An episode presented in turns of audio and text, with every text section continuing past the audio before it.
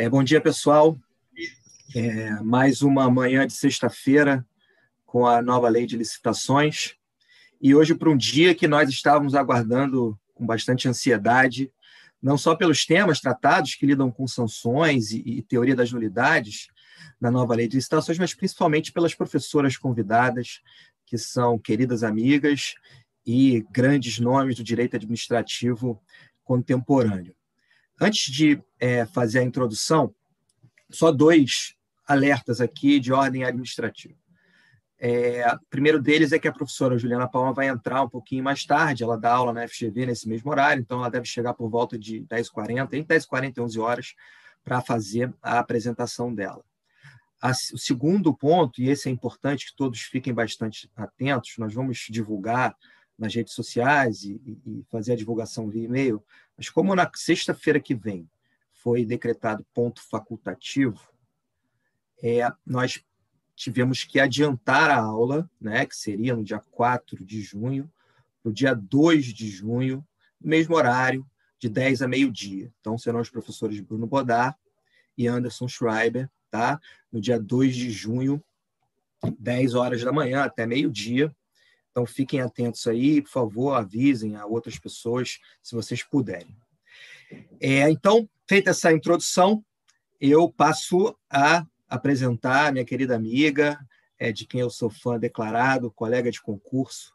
Né? Outro dia eu estava lembrando, é, com bastante saudade lá do nosso tempo, do núcleo do IPERJ, né? um misto de saudade e, e, e desespero, porque era, de certa forma, meio desesperador, é, mas é uma honra recebê-la aqui, Alice. Você sabe é, o quanto eu gosto de você, tanto eu quanto o Flávio. Você é uma pessoa que eu admiro muito e uma querida amiga. Muito bom ter passado esses últimos 15 anos é, com, esse, com esse vínculo de amizade e profissional também.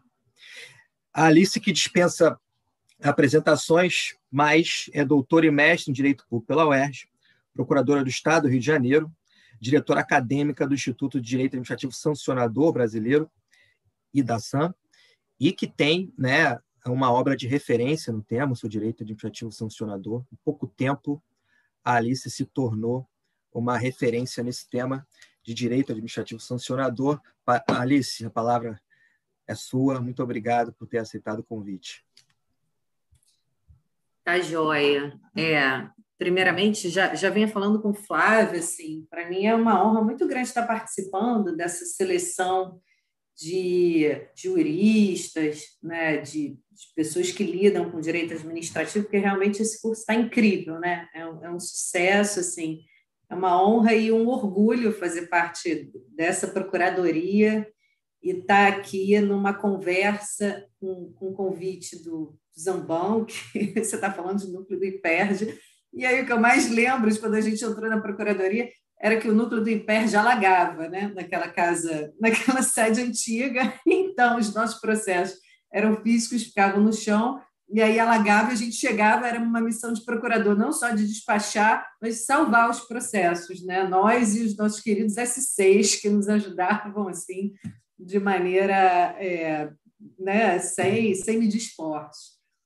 Então, acho que o Zambão e o Flávio são duas lideranças, né? Intelectuais e de gestão da Procuradoria, pelos papéis que se propuseram a ocupar, que não é fácil, né? A gente sabe que está dentro de uma instituição e assumir responsabilidades, é, realmente você tem que se doar e estar tá engajado na causa pública. Então, também por isso, para mim, é muito significativo estar tá aqui. E está dividindo esse painel com a professora Juliana, que vai chegar daqui a pouco, e que para mim é uma grande referência intelectual, né, é, pelo trabalho que ela desempenha, pela força que ela é dentro do direito administrativo, com as ideias, com o engajamento, com a inovação. Então, também estou muito ansiosa para escutar a professora Juliana. É, eu fiz uma apresentaçãozinha de slides e eu vou colocar aqui para vocês. Eu vou falando no tempo mas queria fazer algumas considerações iniciais. Queria dizer que eu estou muito feliz de, de poder estar tá falando sobre a parte da lei né, 14133 de infrações e sanções administrativas, porque talvez ela, ela é uma parte muito importante, mas talvez ela não seja tão badalada né, quanto matriz de riscos, diálogos competitivos, a nova fase interna e o planejamento. Então, esses são temas né, da construção, da elaboração, da licitação do contrato e da sua execução. Mas eu não sei se, por uma questão até, até meio psicológica, a gente deixa a parte do deu errado, não funcionou, um pouco para depois. Né?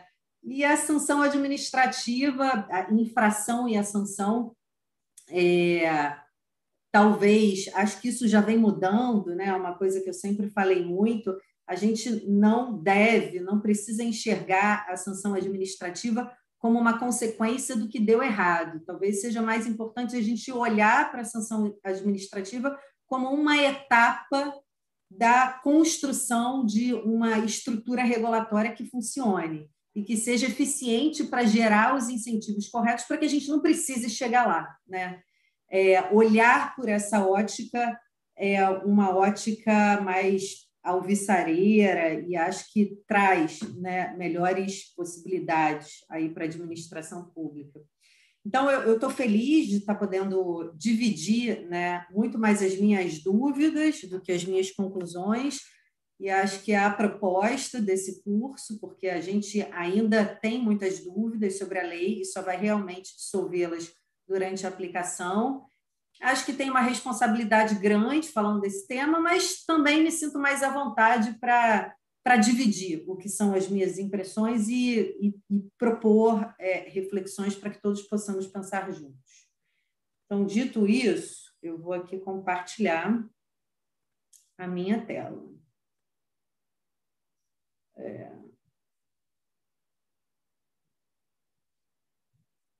Deixa eu só colocar no modo de. Foi?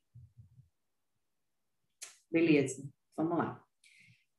É, a, minha, a minha apresentação ela está estruturada em considerações mais gerais que eu fiz e depois eu fui pensando aspectos específicos dos artigos 155 até o artigo 162 né, da nova lei que tratam, o 163, não sei, mas que compõem esse capítulo das infrações e das sanções.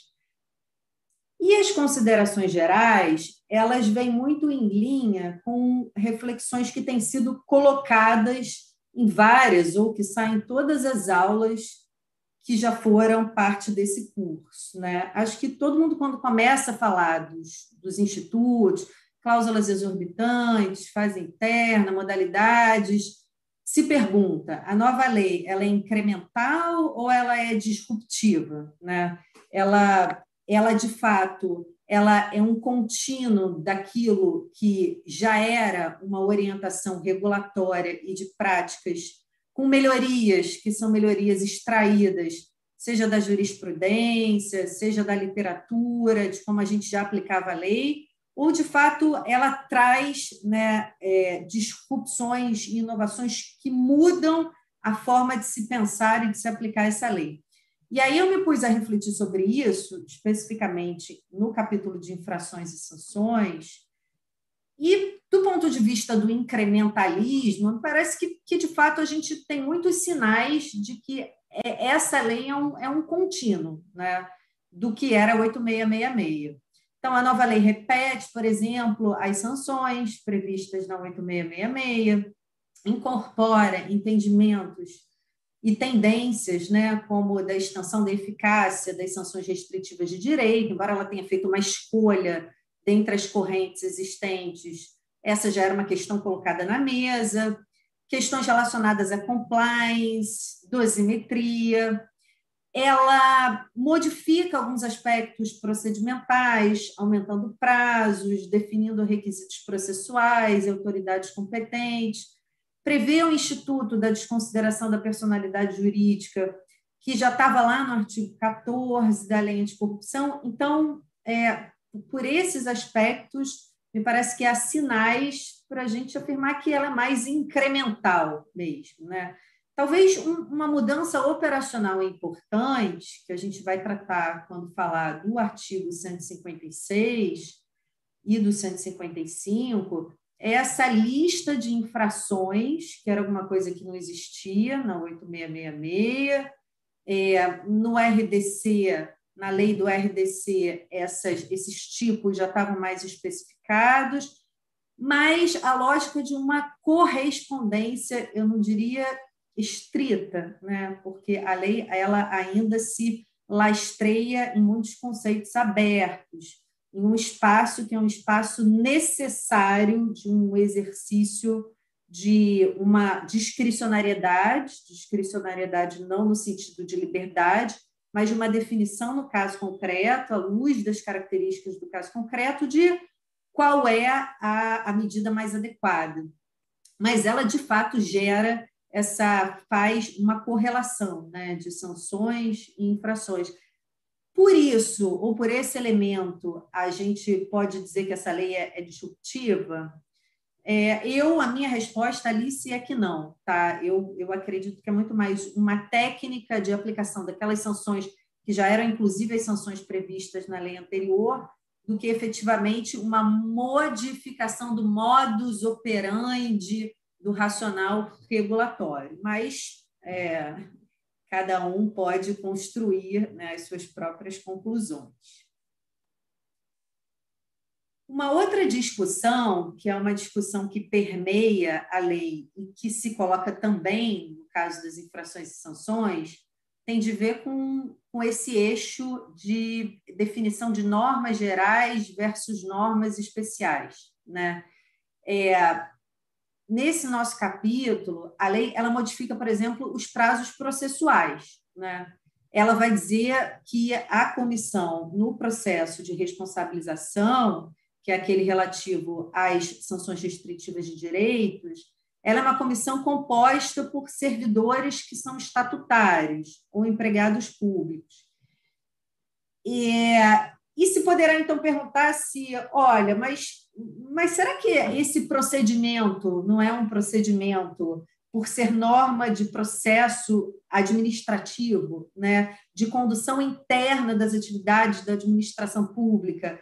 Será que não é possível, não mais do que isso, é necessário interpretar essas regras como regras é, especiais, vinculativas da União, mas que são uma referência para os Estados-membros e para os municípios, não necessariamente aplicáveis?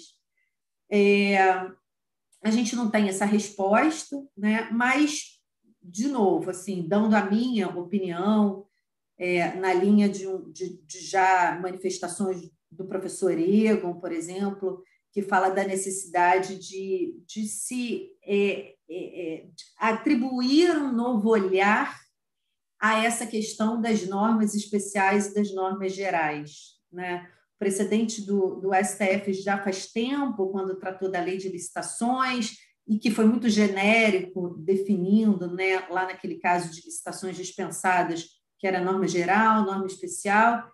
E me parece que, para essa finalidade, a gente deve, de fato, aderir, pelo menos, a, a, ao pressuposto de que são normas gerais. Né? A lei teve uma intenção muito clara de é, uma padronização de procedimentos, teve uma intenção de trazer mais segurança jurídica e previsibilidade e, de certa forma, dar um rumo, né, coordenar a, a aplicação do procedimento da licitação e da concentração em todos os entes federativos, e a União, de fato, ela, ela cumpre esse papel, como cumpriu com a 9784, a Lei do Processo Administrativo Federal.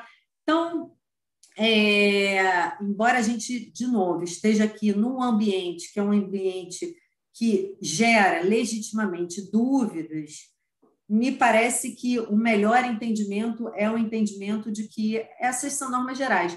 E no limite, né, ainda que a gente entenda que essas não são normas gerais, acho que os entes federativos menores eles teriam um ônus argumentativo bastante elevado para é, optarem por modelos, por regramentos distintos do regramento posto na lei nacional 14133, né?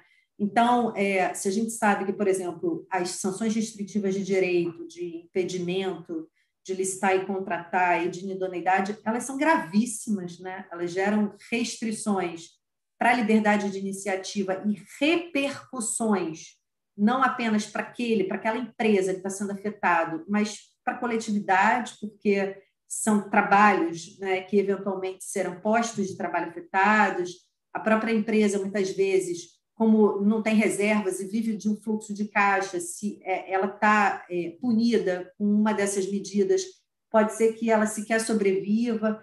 Então, é, elas são sanções realmente que carecem de um olhar mais é, protetivo, garantístico. E aí a lei vem e diz que, olha, é, servidores precisam ser servidores estatutários, né? não podem ser servidores exclusivamente ocupantes de cargo em comissão, porque na posição do cargo em comissão eles estão mais vulneráveis, seja sofrer uma pressão política para aplicar em perseguição uma determinada penalidade, seja a sofrerem pressões dos próprios é, interessados afetados, né, no campo, inclusive, da, da imoralidade, é, para que não apliquem aquelas punições, ao passo que os servidores estatutários eles sujeitam-se né, a regras rígidas, a um regime que cria essa capa de proteção. Então, me parece fazer muito sentido que, de fato, sejam leis que tenham vindo para atribuir esse olhar nacional, mesmo a esses processos de penalização, e que, portanto, são um drive a ser observado. É, outra discussão interessante é a discussão lá transitória, né, do artigo 191 da nova Lei de Licitações e Contratos, e é, a questão da aplicação do regime da lei anterior ou da nova lei. Né? Então, a gente sabe que por esse artigo a administração pública ela passou a ter o prazo de dois anos para ela escolher se nas suas contratações diretas e licitações ela aplica 8666 ou a nova lei, e o legislador foi muito categórico para dizer que se o regime definido foi o regime da lei anterior, ele deve integralmente ser aplicado, sem a possibilidade de que se faça um mix, né? que se faça uma mistura, porque de fato isso vai gerar uma insegurança jurídica enorme. É, mas eu, já conversando com alguns alunos, também com algumas pessoas, a mesma dúvida, por exemplo, do, dos institutos processuais, né, é, de regras de procedimento, elas já vieram à tona e me perguntaram: Poxa, Alice, mas é, ainda que a gente aplique de fato o regime da lei anterior, com a modalidade de licitação, com o tipo de licitação, com os requisitos do edital, com tudo aquilo que estava previsto como material, será que as regras processuais, por exemplo, que sejam mais garantísticas, então, prazo de defesa ou de manifestação no processo de aplicação de multa, de uma sanção de impedimento, que agora são 15 dias, antes eram cinco dias, né, pelo menos para multa lá. É, será que isso não tem que ser aplicado? Ou a questão da comissão, que é, é uma comissão mais é, né, de, de maior robustez, agora com esses servidores que são necessariamente servidores estáveis. Isso não deveria ser aplicado desde logo?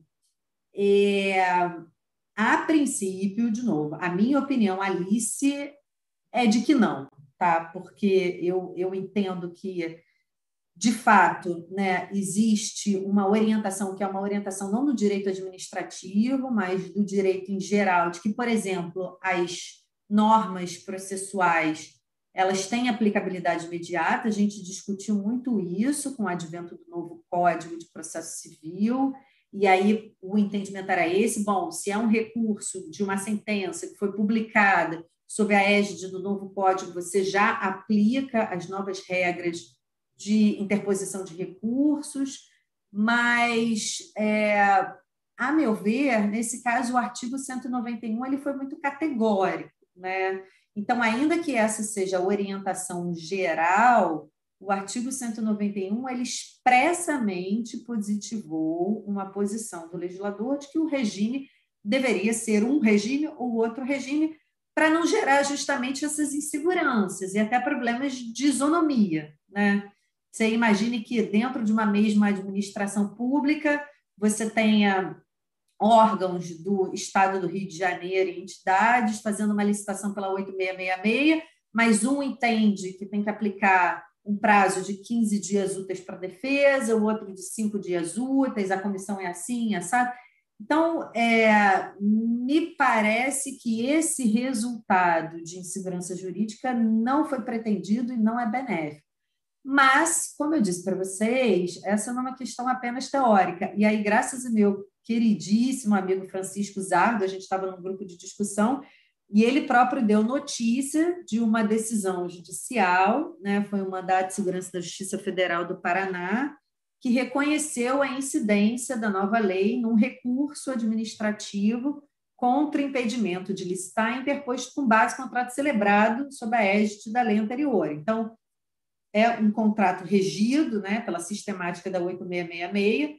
A diferença é que na 8666 né, o efeito suspensivo era exceção e ele passa a ser a regra, de acordo com o artigo 168 da Lei 14133, e o juiz entendeu justamente tratar-se de uma norma processual e, portanto, de, de aplicabilidade imediata. Então, vejam vocês que essa é mais uma questão, mais um dos desafios que está colocado na mesa, né, pra, no que tange a aplicação da nova lei.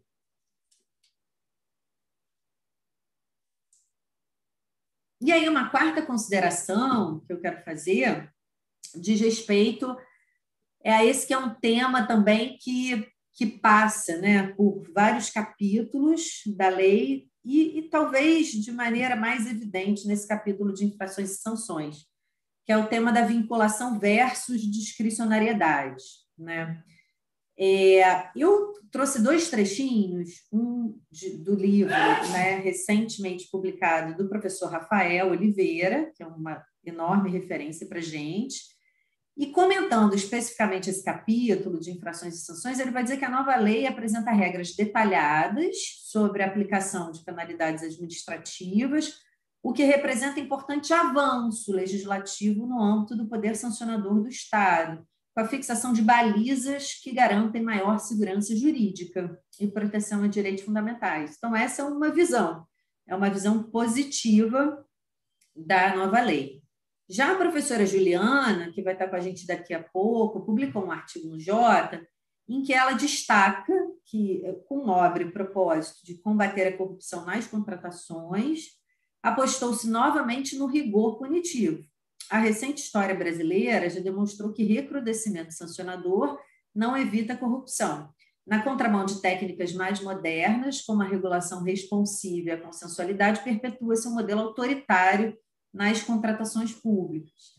E por que a professora Juliana fala isso? A gente, quando chegar um pouquinho mais na frente, vai ver que a nova lei ela é mais imperativa, né? Então, ela não diz que poderão ser aplicadas sanções, mas serão aplicadas as seguintes sanções. Serão aplicadas as seguintes sanções X e Y de impedimento, de idoneidade, sempre que caracterizadas as seguintes infrações. Aliás, é, será aplicada uma sanção X se não for cabível a aplicação de uma sanção mais rigorosa.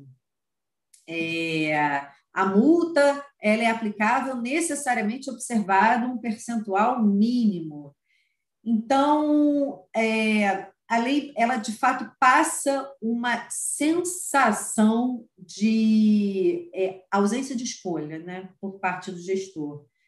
É, então, se o gestor ele já ficava com o pé atrás de, num caso concreto, tendo em vista as circunstâncias seja da gravidade daquela infração, seja do histórico daquele particular, seja dos efeitos muito negativos que a aplicação de uma sanção geraria para o interesse público, se nessas situações ele já se sentia desconfortável para deixar de é, não instaurar um processo administrativo sancionador, porque o processo vai ser instaurado em qualquer caso, diante de uma apuração de uma infração.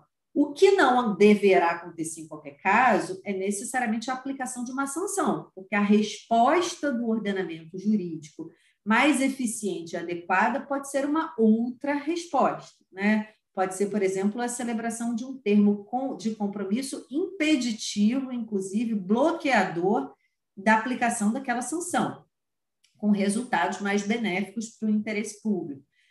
Mas se isso já era um desafio né, é, dentro da administração pública, por conta do temor de quem está na lida do direito administrativo com os órgãos de controle e da falta de balizas claras né, para se seguir por esse outro caminho, que não o caminho necessariamente sancionador, agora acho que fica um pouco mais difícil. Né? Agora eu acho que o ônus argumentativo aumentou um pouquinho. É, então, como eu vinha falando aqui, são esses imperativos né, que são usados pela lei, o percentual mínimo, as sanções restritivas elas têm os seus prazos aumentados, os requisitos para reabilitação daquele licitante ou contratado que foram punidos com impedimento ou com inidoneidade também são aumentados. É, e, e, e, aí, para a gente pensar um pouquinho sobre isso, eu trouxe até uma citação do meu colega, do Renato, que trabalha comigo no escritório e é um acadêmico também. A dissertação de mestrado dele foi sobre contratos administrativos e ele destaca a compreensão, né, que a gente ainda tem bastante difundido na literatura do regime exorbitante que confunde a incidência do direito público aos contratos da administração com a noção de que os contratos administrativos são instrumentos de exercício de autoridade. Então, é, é como se a gente assimilasse, né, quando a gente fala de contrato administrativo e de determinadas prerrogativas exorbitantes que são importantes quando a serviço do interesse público, é como se isso fosse sinônimo de um necessário exercício de autoridade, quando não é. Né? Essa concepção se reflete sobre os contratos administrativos, em geral, sobre o regime de sanções. Previsão de aplicação de penalidades é entendida como modelo autônomo de responsabilidade contratual. E aí, esse último trechinho né, do Renata, previsão de aplicação de penalidades é entendida como modelo autônomo ao regime de responsabilidade contratual, me preocupa, porque a nova lei ela realça esse aspecto né, o aspecto da dualidade do regime contratual vis-à-vis o regime legal, como se, de certa forma, esvaziando o contrato para essa finalidade de punição, de sanção, quando, e aqui eu vou passando né, é, para o próximo slide, a gente é, já vinha né, é, degustando e digerindo na literatura uma concepção de um olhar mais atualizado, né, mais oxigenado para o papel da sanção e para o papel do contrato administrativo. Né? Não à toa, acho que de todas, de muitas das aulas aqui, talvez 80% das aulas tenham mencionado a teoria da dupla motivação, né, naquele artigo clássico, texto clássico do professor e, e nosso né, é, grande exemplo, Diogo de Figueiredo. Né? Dupla motivação para você escolher colocar dentro de um contrato administrativo uma cláusula exorbitante e para você é, decidir aplicar essa cláusula exorbitante no caso concreto. Então, é, já vínhamos né, na literatura fazendo um esforço interessante de mostrar que essa concepção vertical ela é uma concepção que traz consequências um tanto quanto indesejadas, né? Se a administração pública ela não tem outra opção senão aplicar uma sanção é, por força da lei, é, ao invés de resolver segundo as soluções contratuais, isso evidentemente gera um incremento de custos, é, e, e, e a, o próprio incentivo a, a uma teia de, de, não direi de corrupção, né? mas de mais práticas, que não são as melhores práticas.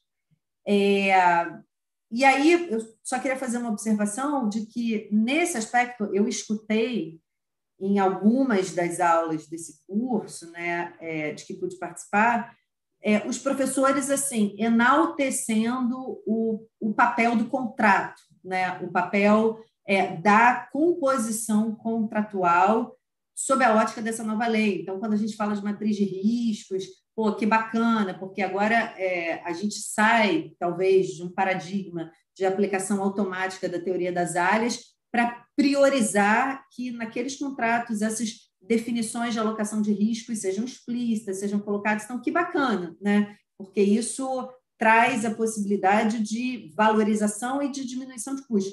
Mas no âmbito das sanções administrativas, a minha sensação é um pouco de, de uma tendência que talvez tenha sido outra, né? é de não enxergar a sanção como uma parte do processo regulatório, e sim como alguma coisa que viria depois, uma consequência que viria depois, e que ter sanção e dizer expressamente que a sanção vai ser aplicada e aumentar a rigidez das sanções seria alguma coisa boa para o interesse público, quando não é, pelo menos sob esse discurso que é um discurso fora de contexto, que é um discurso maximalista, que é um discurso absoluto.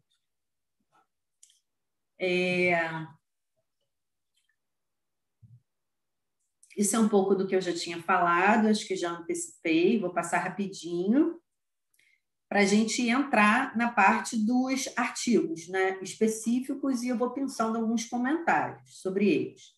O primeiro artigo, 155, vai trazer o rol de infrações que geram a responsabilização. Então, como eu falei para vocês, é o será responsabilizado, e aí também tem uma reflexão interessante que é, bom, se será responsabilizado, será que isso impede o uso de meios consensuais de solução de controvérsias ou da conversão de sanções em compromisso? É, evidentemente que não, né? não apenas é, por uma compreensão, que é uma compreensão que me parece a mais adequada né, do, do uso da sanção administrativa, mas como por uma interpretação sistemática da própria lei, porque a lei traz dispositivos específicos, foram comentados né, é, pela, pela doutora Eugênia, aqui numa palestra anterior, da Procuradoria de São, de São Paulo, estimulando o uso desses canais consensuais, de mediações, para a solução de controvérsias. Então, é, me parece que esse será responsabilizado, ele precisa ser lido com todas as cautelas, justamente para evitar esse efeito muito perverso de, uma, de, de um sancionamento acrítico, né, muito custoso para o Estado, e da não busca por outras soluções até que previnam a aplicação de sanções. Então, o elenco dos tipos infracionais em relação ao 8666 é uma inovação de técnica legislativa. Na 8666, eles vinham em tipos mais esparsos e cláusulas gerais. Lá no artigo 82 da 8666, os agentes administrativos que praticarem atos em desacordo com os preceitos desta lei ou visando frustrar os objetivos da licitação, e aí falava genericamente. Na nova lei, como a gente eu mostrei para vocês, aqui a gente tem uma lista de tipos né, que foram previstos. Isso, sem dúvida, e aqui concordando com o professor Rafael, gera uma sensação de maior coerência e segurança jurídica. Eu acho que esse é um ponto positivo, tá? É, mas essas previsões que estão lá no 155, elas não deixam de ser cláusulas muito abertas, né? Então, fraudar a licitação, praticar ato fraudulento, comportar-se de modo inidôneo, cometer fraude de qualquer natureza, praticar ato lesivo com vista a frustrar os objetivos da licitação. É, de modo que, assim, é, fica mais claro, né? você tem um grau de densificação normativa maior, mas isso não afasta o dever-poder do aplicador do direito, no caso concreto, de justificar e preencher aquela cláusula, aquele tipo mais aberto. No, nos comentários à nova lei do professor Juliano Heinen, é, ele faz algumas considerações indicando uma possível é, violação, uma possível contrariedade ao princípio da legalidade da tipicidade, né? É, que é extensível ao âmbito sancionatório administrativo. Sem dúvida, o é.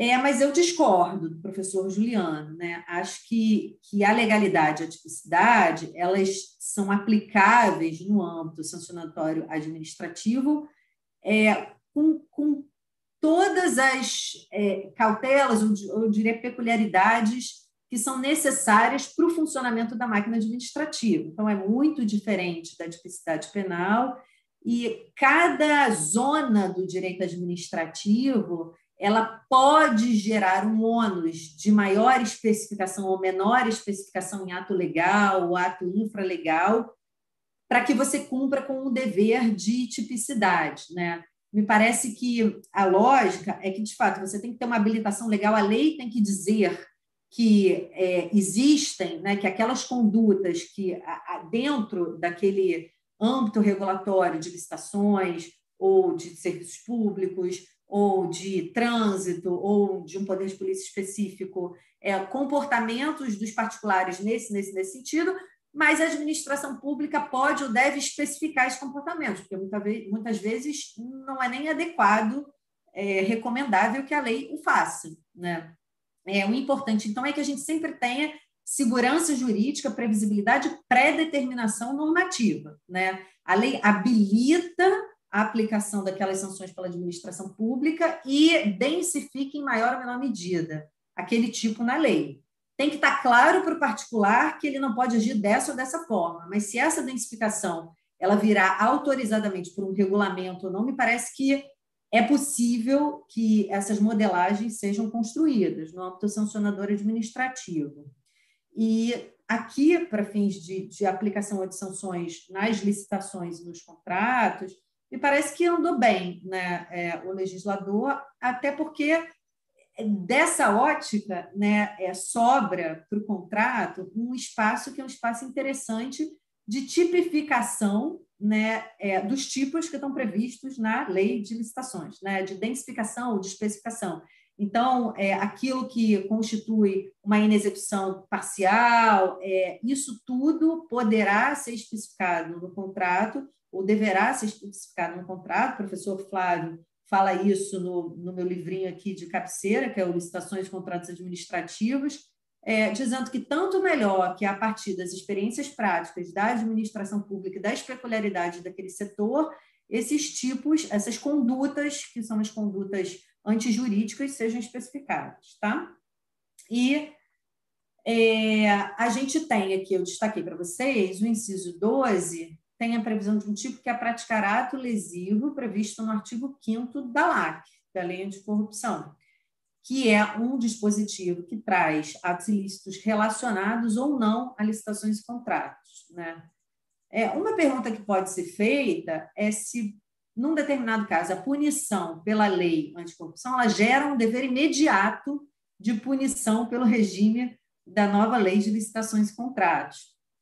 É, e me parece que a resposta deve ser não, né? seja à luz do devido processo legal, seja à luz dos próprios requisitos que perpassam a aplicação de cada uma dessas sanções. A gente vai ver até que tem um dispositivo da nova lei que é, orienta que nesses casos né, de, de infrações que estejam é, enquadradas tanto na lei anticorrupção quanto na lei 14133 e outras leis que tratem de licitações e contratos, que o processo deverá ser único. Mas se não for, se não acontecer dessa maneira, me parece que essa replicação não pode ser automática para fins de punição particular, deverá ser instaurado um devido processo legal. Até porque as é, discussões são muitas, e essa, essa especificamente também está colocada, a meu ver, na lei, na lei anticorrupção, a responsabilização é objetiva. E na lei 8666, embora quando a gente esteja falando de pessoa jurídica, seja mais difícil definir o que é o elemento subjetivo à culpabilidade, a gente não pode presumir, a meu ver, que a responsabilidade seja objetiva.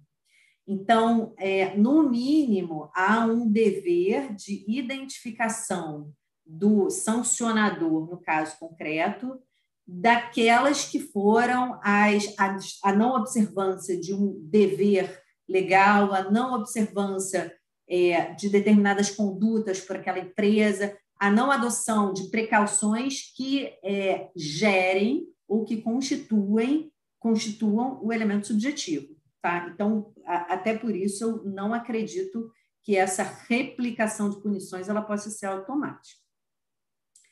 Aí a gente vai para o artigo 156, falando daquele rol, né, que eu disse para vocês de sanções. O rol de sanções é o mesmo da 8666, tá? Então a gente tem lá advertência, multa, impedimento e inidoneidade. De novo, aqui os verbinhos, a imperatividade, né? É, o parágrafo primeiro traz regras de dosimetria, é, que, na verdade, né, se alguém poderia perguntar, ah, mas isso não é de fato um avanço, né? A gente já tinha, os doutrinadores todos já falavam que na aplicação das sanções era impositiva a observância de um dever de proporcionalidade, de dosimetria, que isso não podia ser aplicado de forma automática. E a gente tem lá o artigo 22 da LINDB, é, tratando também um dos seus parágrafos da dosimetria. Então, na verdade, isso não é assim tão importante. Eu discordo. Eu acho que é muito importante, porque para quem lida com direito administrativo, para quem aplica o direito administrativo, a gente sabe da dificuldade né, da, da pessoa que está na ponta, do fiscal daquele contrato, do gestor daquele contrato, de avançar para além daquilo que não esteja dito expressamente na lei. Então, esse dispositivo que fala de dosimetria na aplicação das sanções, ele tem um caráter pedagógico que assim é incrível, né? Eu acho que ele é muito importante para justamente mudar o jeito de fazer no âmbito do processo administrativo sancionador. Nos parágrafos 2 a 5, eles vão tratando de cada uma das sanções né, correlacionadas a infrações do 155, quando não se justificar a imposição de penalidade mais grave. E aqui é aquela reflexão que eu já tinha feito, mas o contrato perde importância? Não perde importância, né? Mesmo nesse caso da correlação, é, um contrato ele, ele, poderá já criar parâmetros né, para essas aplicações dentro dessa, dessa margem de correlação disposta pela lei. E, por exemplo, no caso da multa, né, que está prevista uma gradação de 0,5% até 30%, é fundamental que isso esteja regulado. Embora, é, não sei se vocês perceberam, na 8666, você tinha lá escrito no rol de infrações multa na forma prevista no instrumento convocatório no contrato.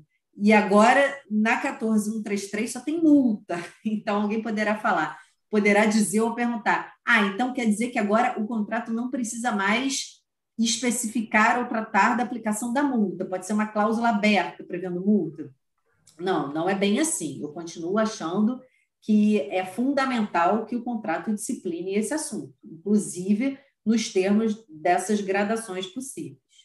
Então, eu vou acelerar aqui, tá? Vou falar mais 5, 10 minutinhos. Não, eu fico à vontade. Eu entrei só porque eu recebi a mensagem da Ju aqui que ela tinha entrado. Eu apareci só para mostrar que eu estava presente. tá bom. Seja bem-vinda, Ju. Muito bom estar aqui nesse painel Oi, pessoal. com você. Tudo bom? bom Tudo dia. Bem? Bom dia. É, sobre o 156 ainda, é, na linha do que eu falei, acho que é muito importante que o dever de proporcionalidade ele seja pensado e aplicado não apenas a posteriori, quando você já definiu que a sanção será aplicada, mas previamente, né, que é alguma coisa que não se confunde com dosimetria, tá? É, inclusive, à luz da generalidade dos tipos. O que, que eu estou falando com isso? Então, lembrem vocês assim que, é, a meu ver, embora a lei ela trabalhe com imperativos, é possível que no âmbito de um termo de compromisso do artigo 26 da LINTP, por exemplo, uma determinada sanção ela sequer seja aplicada e substituída por um termo de compromisso como o melhor resultado para o interesse público. Tá? Então, isso não deixa de ser um, um dever, um juízo de proporcionalidade prévio. Agora, os próprios tipos da lei 14133, quando ele fala, né, nos incisos, quando ela fala, 155, incisos 9 e 11, qualquer fraude ou qualquer ato ilícito que contrarie os objetivos da licitação, ensejará, dentro daquela correlação, a aplicação ou de impedimento ou de inidoneidade. Gente, mas é qualquer fraude ou qualquer ato ilícito que contraria os objetivos da licitação. Então, em um dos textos, aí eu li já vários textos, eu não lembro qual exatamente, mas o doutrinador fazia essa ponderação. É, é tão ampla a lei, quando você fala dos objetivos da licitação, por exemplo, de incentivar né, é, o, o, trabalho é, por mulheres, por presos, por pessoas com deficiência. Então, se você tem né, um ato relacionado a algum tipo desses objetivos da lei. Isso é um ilícito que contraria os objetivos da licitação, que vai ensejar, no caso concreto, a aplicação de uma penalidade de impedimento? Não, então, não é isso. Né? É esse, esse dever, que eu diria que é de proporcionalidade, até mais de razoabilidade, ele precisa ser feito nessa etapa prévia também. Né? Os parágrafos 4 e 5 vão tratar da abrangência das penalidades, de impedimento é, e de inidoneidade. Comentando brevemente, esse tema é muito conhecido. Havia, então, três correntes, né? a corrente do STJ, que entendia que as duas penalidades se aplicavam com efeitos nacionais, a corrente, é, uma outra corrente que, no meio de caminho, se valia de uma interpretação sistemática com a própria definição de administração e administração pública da 8666 para dizer que o impedimento, né, que era suspensão e impedimento, se aplicavam só no âmbito do ente que aplicou aquela sanção e que inidoneidade valeria, porque a lei falava em administração pública, valeria para todo o território nacional, e uma corrente é, dizendo que, na verdade, se deveria prestigiar né, o princípio federativo e a própria lógica né, de liberdade de iniciativa para que essas sanções elas fossem, até porque a gente está no âmbito do direito administrativo sancionador, interpretadas restritivamente. As duas no âmbito do próprio ente que aplicou. O que prevaleceu foi essa corrente intermediária. Tá?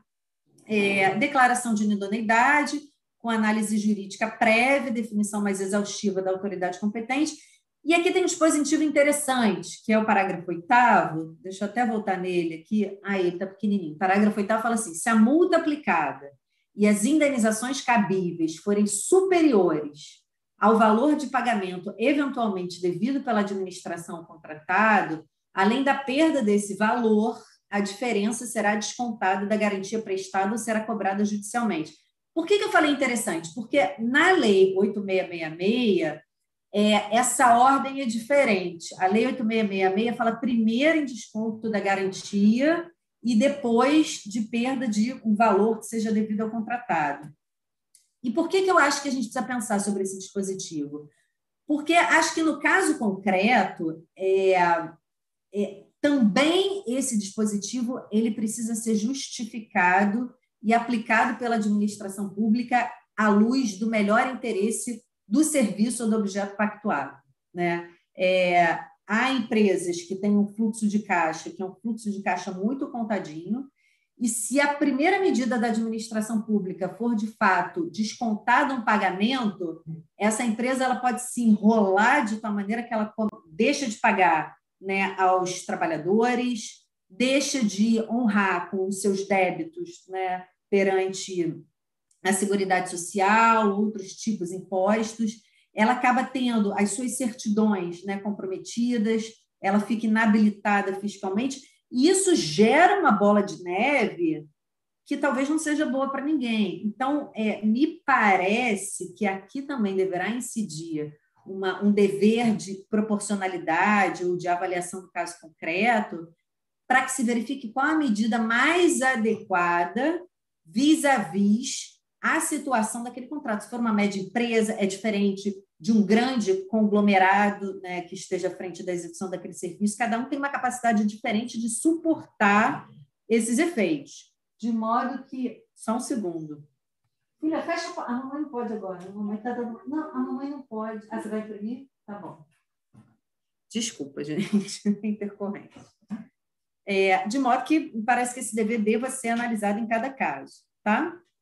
Eu vou passar mais rapidinho agora. No 157, é um procedimento, trata do procedimento da multa, na aplicação da sanção prevista, será facultada a defesa do interessado no prazo de 15 dias, úteis, contados da data de, da intimação, na lei anterior eram cinco dias. Esse dispositivo traz algumas reflexões interessantes, né? porque o 157 trata de multa, o 158 do processo de responsabilização.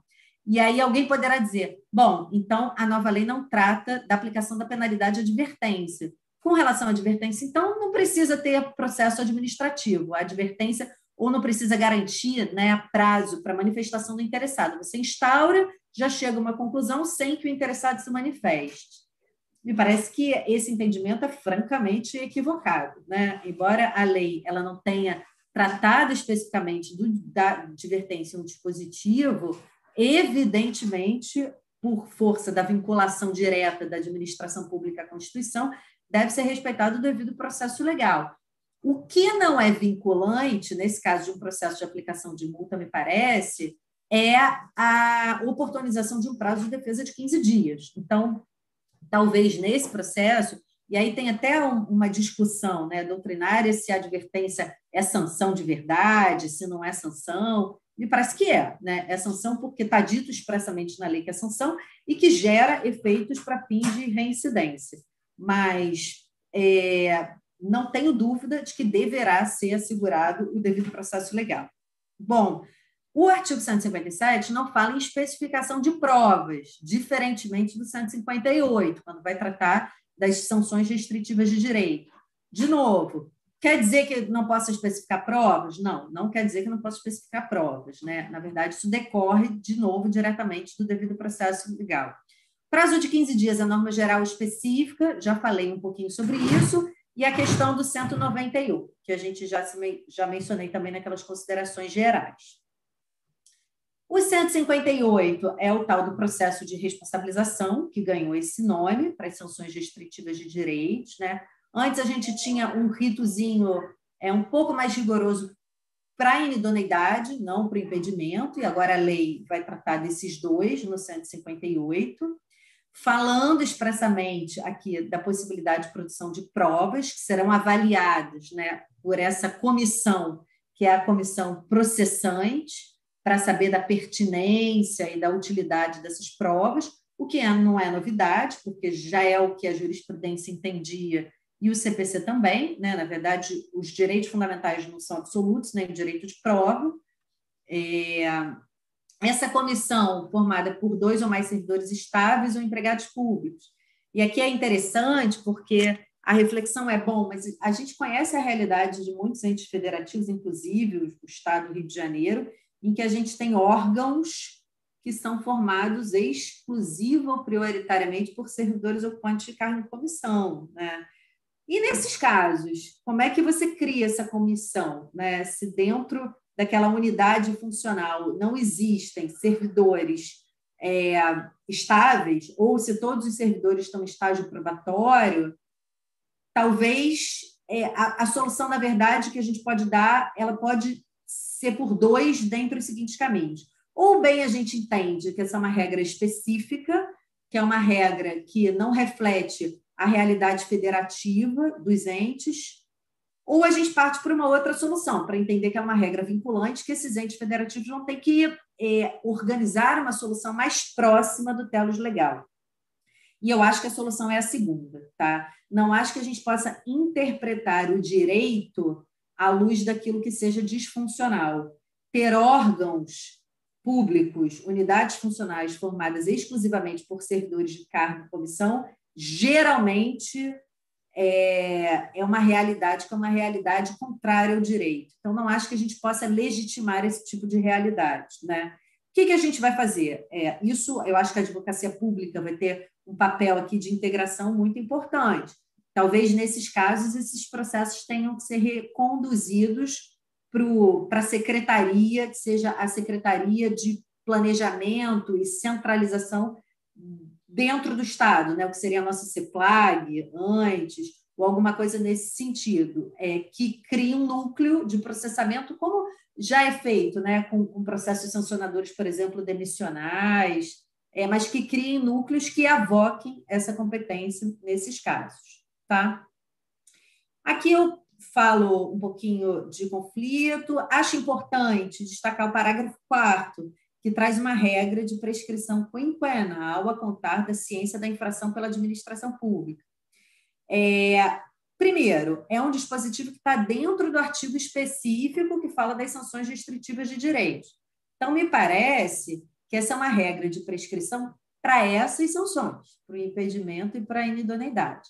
E aí a gente vai perguntar, bom, e para as outras né, sanções, que são a multa e a advertência, será que a gente aplica por analogia o 158, parágrafo 4 ou é, a gente entende que a prescrição nesses casos vai ser regida por uma outra regra?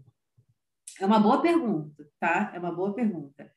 Eu, Alice, pensando sobre isso, é, me parece que o que, que a, a, literatura defendia antes? Né? Na 8666 não tem uma previsão explícita de regra de prescrição, mas o entendimento é que se aplica né, a regra geral prevista em diversas leis que tratam da relação entre o particular e a administração pública, que é a regra da prescrição quinquenal.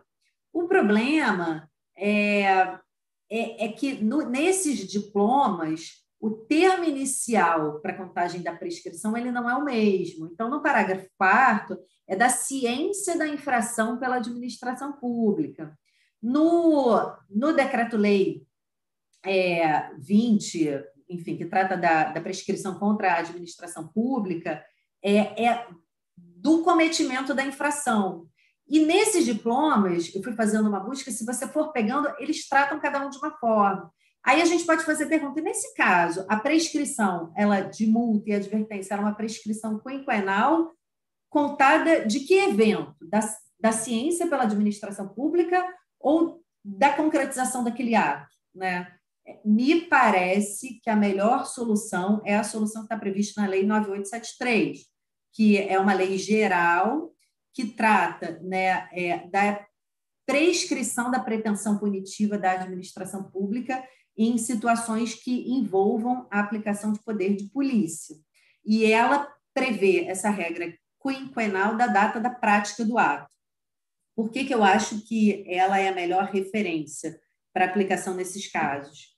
É, primeiro, porque a, a, gente, de certa forma, né, de modo mais amplo, no âmbito da fiscalização contratual, a gente está dentro né, de, desse instituto, desse conceito mais amplo de poder de polícia, que é fiscalização daquela relação e aplicação de sanções, e segundo, porque me parece que no âmbito do direito administrativo sancionador a gente não pode se valer de uma analogia em Malamparte. Tá? Então, usar aqui a ciência pela administração, que pode ser dois, três anos depois, como termo inicial, seria a solução mais prejudicial para o particular.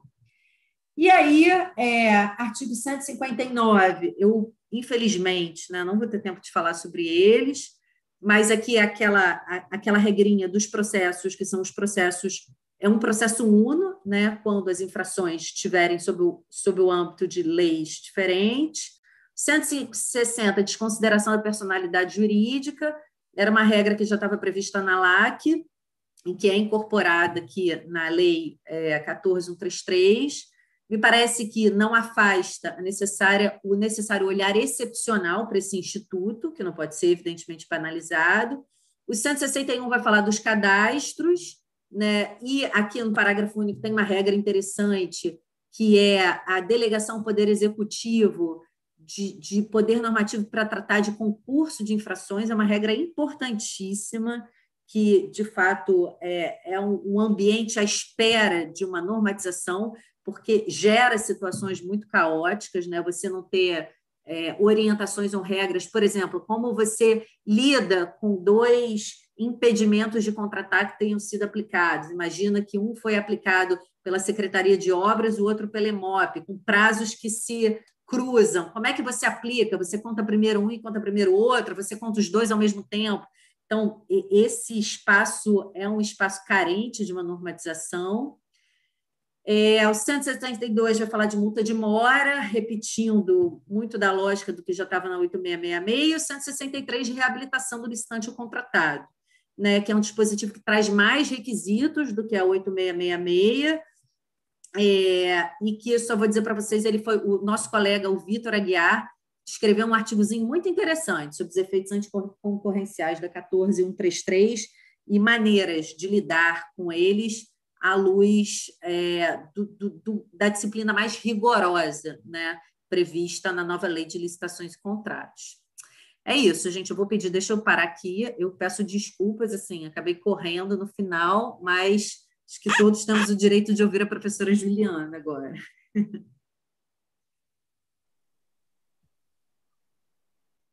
Obrigado, Alice. É, muito obrigado pela excelente exposição não poderia ser diferente, né, que trouxe uma visão moderna e pragmática sobre né, como a lei 14133 lida com o regime sancionatório, né, Acho que a gente pode reconhecer que a Lei 1433 traz alguns avanços, embora não seja, né, como você bem disse, disruptiva, é, mas traz alguns avanços. Na verdade, ela, como você também bem colocou, ela é mais incremental do que disruptiva. Eu gostei é, dessa sua apresentação. E eu acho que, no final das contas, né, é, também nesse campo das sanções, o desafio acaba sendo evitar né, uma interpretação retrospectiva, que tem sido repetido na exaustão aqui no curso, e, sobretudo, né, de mudança de postura, né, de mudança de práticas administrativas. É, eu eu é, costumo dizer que talvez o maior desafio seja a regulação do contrato, né, como um contrato vai lidar, vai especificar né, os espaços deixados pelo legislador, né, se não tem como defender ou se é difícil viabilizar uma tipicidade fechada é, nesse campo das sanções, eu acho que cabe sobretudo ao regulamento, como você bem disse, e ao contrato, né? O que nós estamos acostumados a ver no dia a dia da administração pública é que você tem uma lacuna na lei, você tem um minimalismo legal nessa matéria, e o contrato simplesmente reproduz esse minimalismo, simplesmente indicando as sanções que podem ser aplicadas. Então, tem um desafio né, de uma busca de uma completude contratual maior no campo das sanções. É, nós temos algumas perguntas aqui, mas é, se você me permitir, eu vou deixar fazê-las no final. A gente tem feito assim. É, e vou passar a palavra para o Flávio, que vai fazer a apresentação é, da professora Juliana, de quem eu tenho muita admiração e, e sou fã declarado também. Flávio, a palavra é sua. Bom dia a todos, uma enorme satisfação mais um dia aqui do nosso curso de licitações e contratos estrelado mais uma vez por duas craques, Alice Voronoff, querida colega da PGE, é, que acabou de provar sua competência e especialização com essa palestra exaustiva sobre direito administrativo sancionador. E aí eu queria destacar que a gente não escolheu, eu e Zambão, os palestrantes a, a esmo à toa. A gente procurou identificar, claro, os temas que cada palestrante tem mais afinidade, como, como, como a gente sabe que a Alice tem uma obra clássica sobre direito administrativo sancionador, e isso veio provar como isso ilumina o curso, na medida em que você tem especialistas dentro do, do direito administrativo tratando desse tema. E é nessa mesma linha que a gente tem a enorme honra é de contar com uma professora também que a gente admira muito, a professora Juliana Palma é uma, é uma referência aqui para nós na PGE, é, é uma professora que, que, trata a temática da consensualidade com uma maestria, acho que todos nós conhecemos a obra dela, professora Juliana Palma, apesar de dispensar apresentações, ela é doutora e mestre pela Faculdade de Direito de São Paulo, professora da FGV de São Paulo. Juliana, é uma enorme satisfação tê-la aqui é, para compartilhar suas reflexões sobre esse tema tão importante, que é a discussão das nulidades, também é, me parece um dos eixos centrais aí da nova lei. Por favor, a palavra é sua. Muito obrigada. Bom dia a todos. Primeiramente, gostaria de dizer a honra né, de participar desse programa, dessa rodada de discussões, a minha imensa admiração pelos membros aqui da mesa, o Flávio Amaral Garcia, com quem aprendo tanto na leitura dos textos e obras referenciais, o Rodrigo Zambão, também grande interlocutor com o qual aprendo muito e acompanho vivamente nas redes sociais, e a querida Alice Bronov, é, interlocutora de primeira, que eu tenho o grande prazer do convívio acadêmico. Eu estou extremamente honrada de estar nesse momento e, e mais honrada ainda pelo tema que me foi confiado, né? Que é um tema extremamente desafiador, necessário, é um tema em transformação teórica com consequência prática. Então, acho que é um dos casos que a gente vai verificar uma agenda teórica combinada com uma agenda prática, tá? De modo que, por essa introdução, eu vou começar desde logo colocando um referencial para a gente analisar o tema. Né? Esse referencial é justamente a compreensão da legalidade no campo do direito administrativo. E uma acepção clássica, talvez seja chovendo um pouco no molhado, mas é importante dar esse passo atrás, né? Nós temos uma legalidade de cunho extremamente formalista. E o dever de autotutela levado às últimas consequências na esfera administrativa. É dizer, uma falta de empatia nessa teoria clássica com as dificuldades reais do gestor e exigências políticas públicas a seu cargo, reproduzindo expressamente o texto da LINDB, artigo 22, mas também um apego formal. Então, a garantia da legalidade na medida em que todos os atos inválidos sejam fulminados do sistema. Então, essa é a lógica né, que, por muito tempo, permeou e ainda hoje permeia a cultura jurídica brasileira, chamando atenção também que, por essa lógica, nós temos um resultado binário, né? um resultado bastante pobre diante da complexidade do direito público brasileiro. Ou o ato é válido ou ato é inválido, independentemente das consequências, dos efeitos, independentemente da ponta. Eu acho que esse é um aspecto importante, né? A gente pensar que toda e qualquer ação administrativa é voltada para o campo real. A sua razão de ser está justamente na produção de efeitos. E a gente anular os efeitos né, dessa lógica é praticamente é, uma irresponsabilidade, porque isso vai afetar direitos fundamentais de quem está na ponta recebendo é, utilidades públicas do Estado, tá? E nessa perspectiva, nós temos né, toda a teoria do ato administrativo, a lei da ação popular, que vai justamente trabalhar os vícios do ato administrativo, e a invalidação como um dever, como um dever, um ônus. Se não há invalidação na esfera administrativa, de acordo com o poder de autotutela, existiremos, estaremos diante de um caso de uma omissão intencional, uma prevaricação, verdadeiramente, tá? Isso sem contar também os efeitos ex-tunc, né? Então, vamos fazer de conta que nada aconteceu, retroage, independentemente de segurança jurídica. Pessoal, isso aqui é fantasia. Isso aqui é legalidade formal para o mundo do dever ser. No ser, arriscaria dizer que essa lógica da doutrina clássica nunca se colocou. E nós temos vários casos jurisprudenciais, casos concretos, em que há justamente a sensibilidade sobre os efeitos da invalidação de atos e contratos administrativos. Na teoria do direito administrativo, eu chamo atenção para algumas aberturas. Então, por exemplo, né, a abertura da convalidação. Segunda chave de abertura, né, a preservação de atos administrativos inválidos, então, uma enorme contribuição do professor Amiro do Couto Silva, escancarada no artigo 54 da 9784, a Lei Federal de Processo Administrativo, reconhecendo um valor fundante para a boa-fé, para a segurança jurídica e para a confiança legítima. Então, veja interessante, né? A legalidade é um dos valores que a gestão pública tem por função tutelar mas não devemos levar isso às últimas consequências, sob pena de nós termos justamente efeitos deletérios no caso concreto, verdadeiras injustiças ao caso concreto. Então, a preservação de ato administrativo inválido vem nessa perspectiva. Além disso, chama atenção para outros elementos, né? Que é a modulação dos efeitos da invalidade, seja na lei da DIN, em que é possível termos a modulação de efeitos, mas também na Lei Paulista de Processo Administrativo. E a partir de agora, se me permite, se me permite, eu tenho um PowerPoint para colocar, que vai começar a ficar com muitas norminhas, muitas regrinhas, aí complica um pouco, né? Acompanhar a exposição, tá? Então, acho que todo mundo consegue ver. Algumas aberturas, então vocês podem verificar justamente, né? o artigo 61 da Lei Paulista de Processo Administrativo, que traz um procedimento de invalidação, e nesse procedimento de invalidação, vamos verificar aqui, é, desfazer atos produzidos, salvo quanto a terceiros de boa-fé. Então, também aqui uma abertura para verificarmos que a legalidade não pode ser levada às últimas consequências. E com isso, não quero, em hipótese alguma, dizer que a legalidade não é um instrumento, um elemento fundante administrativo e nem algo secundário, extremamente ao contrário.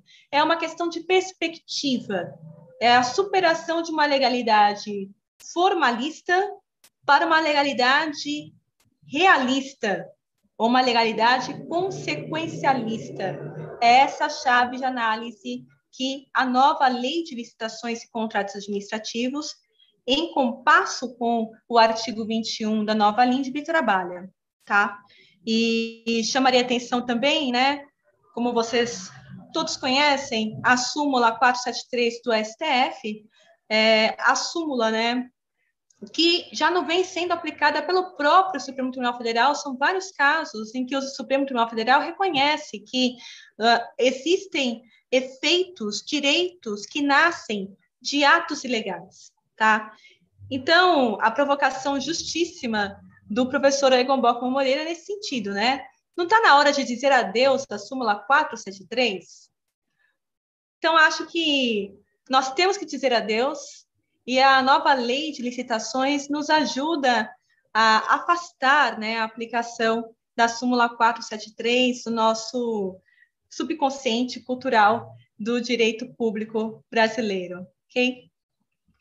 Bom, é, como eu falei, existiram várias chaves de abertura para a gente verificar é, uma maior uh, projeção consequencialista da invalidação, mas sem dúvida alguma o grande marco veio com a LINDB, a Lei 13.655 de 2018, e é importante pensarmos o seguinte: eu gosto de ler o artigo 20 e o artigo 21 juntos, embora o artigo 20 não esteja aqui reproduzido, porque é o seguinte: na época que o Floriano Azevedo Max Neto e o Carlos Arisson de Feld redigiram o que viria a ser a nova Lindbe, eles pensaram no seguinte raciocínio: vamos endereçar, vamos trabalhar justamente os dois grandes desafios da segurança jurídica no direito público brasileiro.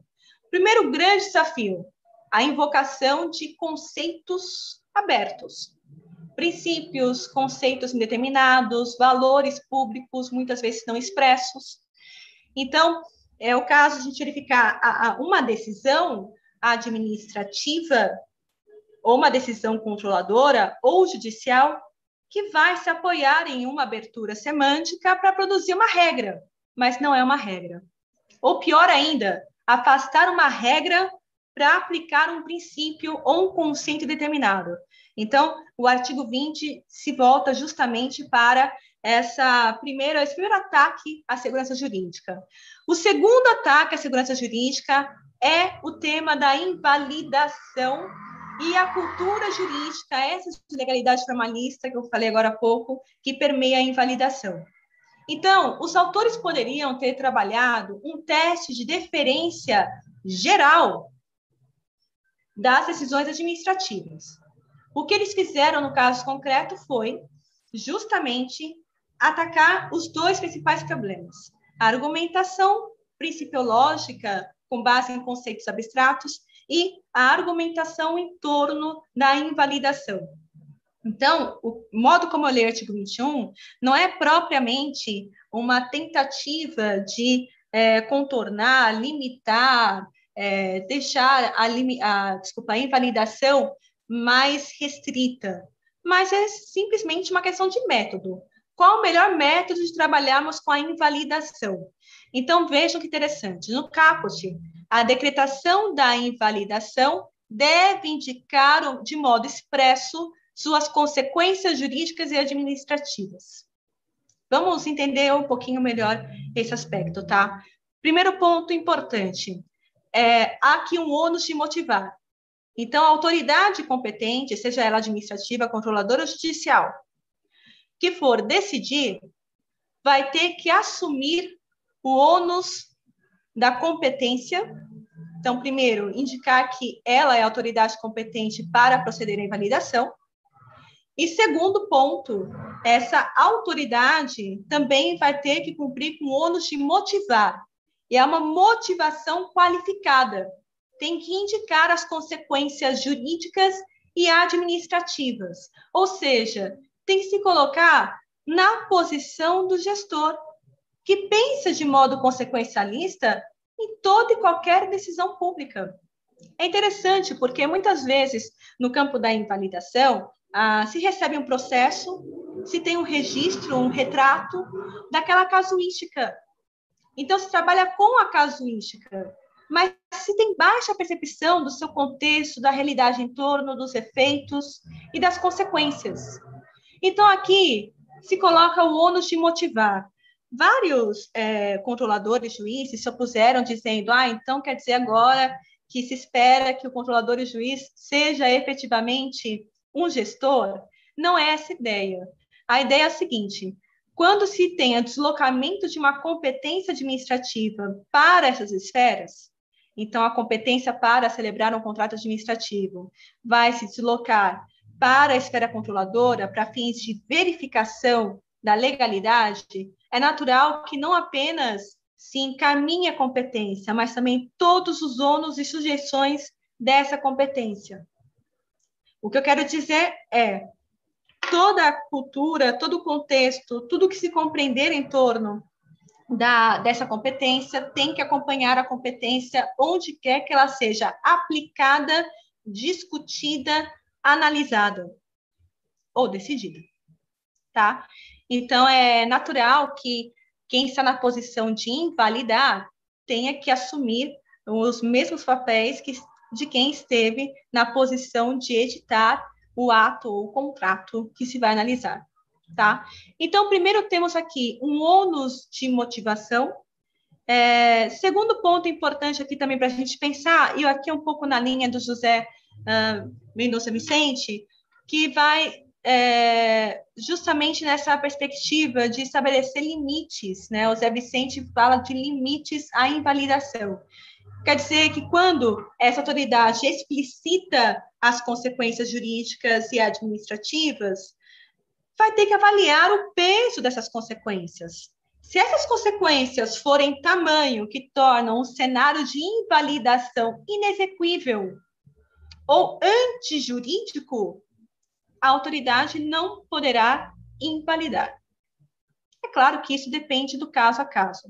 O exemplo que ele traz é justamente o tema de uma invalidação do contrato que leve ao fechamento das atividades de um presídio e automaticamente várias pessoas que têm um comportamento ainda reprimível vão às ruas, tá? Então, é, é, ele reconhece, e eu estou de acordo com ele, essa limitação ao dever de validar pelas consequências. Existindo, portanto, consequências que sejam absolutamente, é, vamos colocar assim, né, umas consequências inexequíveis, então que tornem inexequível a invalidação ou ainda que traga uma antijuridicidade é, ao limite, portanto, a invalidação, tá? É, então, nessa linha, o parágrafo único uh, vai justamente é, colocar o controlador nessa posição de ajudar com a gestão pública e dever de indicar as condições para a regularização. Ponto importante, o artigo 21 da LINDB expressamente trabalha de modo proporcional, equânime e sem prejuízo aos interesses gerais. Na minha avaliação, essas são três diretrizes que devem ser aplicadas quando a gente for trabalhar em validação em licitações e contratos, tá? Então, muito embora nós não tenhamos essa mesma linguagem, a própria lei prevê a aplicação da LINDB, né? No artigo 5 da listagem dos princípios, tem lá a indicação da aplicação da LINDB. E como se não bastasse, ela própria seria aplicável. A gente pode verificar, então, que essas diretrizes têm que ser observadas não se podendo impor aos sujeitos atingidos ônus ou perdas em função das peculiaridades do caso concreto que sejam anormais ou excessivas. Então, aqui um jogo de proporcionalidade, seja para a correção da irregularidade e um jogo de proporcionalidade também considerando os efeitos perante os sujeitos atingidos.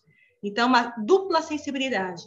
Olharmos para a admissão pública, que vai ter esse ônus de corrigir com a irregularidade, mas aí com parcimônia, é, de modo proporcional e equânime, e sem prejuízo de interesses gerais, olhando também a ponta, os sujeitos que serão atingidos, aquele que se beneficia do serviço contratado, aquele que recebe a atenção por meio daquela compra. Então, pensem, por exemplo, em compras hospitalares, assim por diante, tá?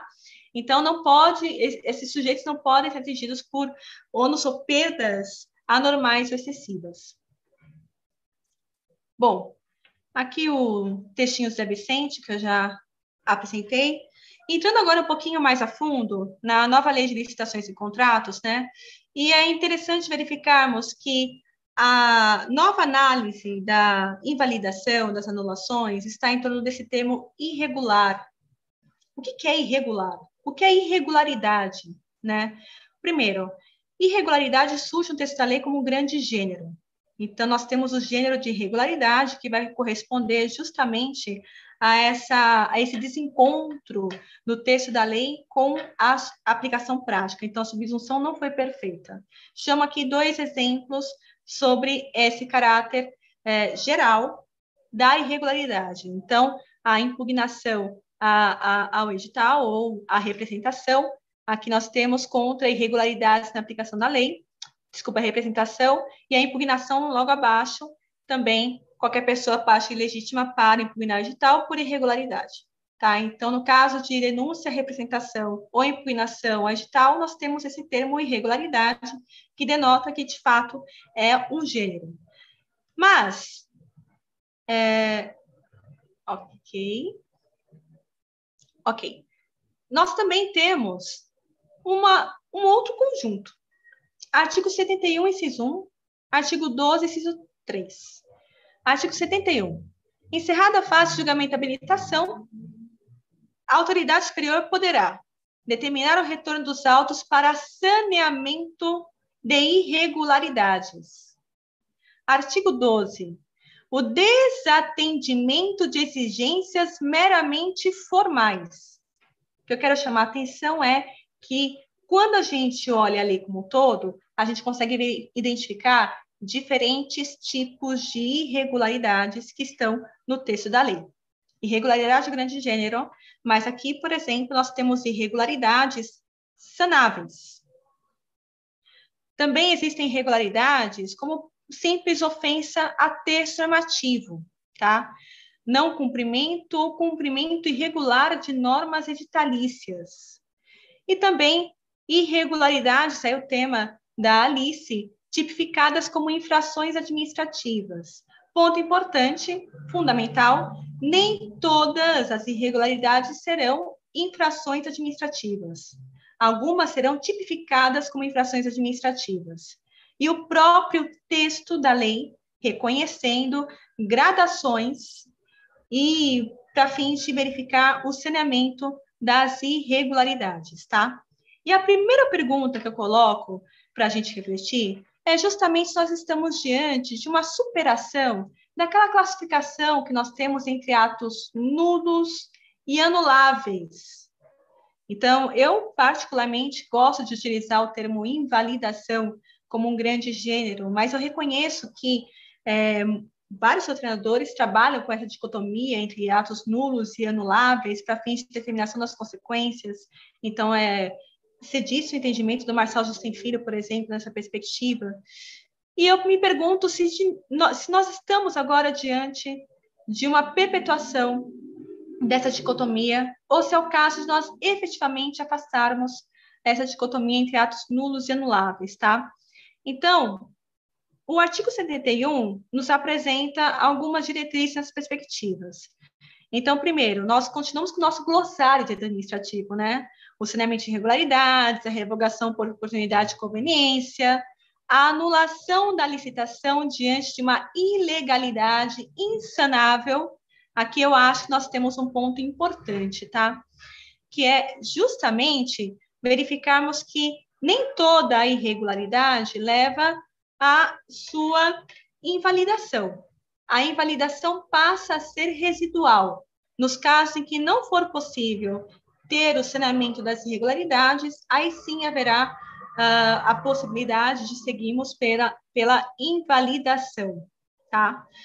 É, novamente, para primeiro, né, que vai trazer requisitos para que essa nulidade seja válida, dever de indicar expressamente atos com vícios insanáveis, sem efeito é, tornando sem efeito todos subsequentes, e dará ensejo a apuração de responsabilidade no âmbito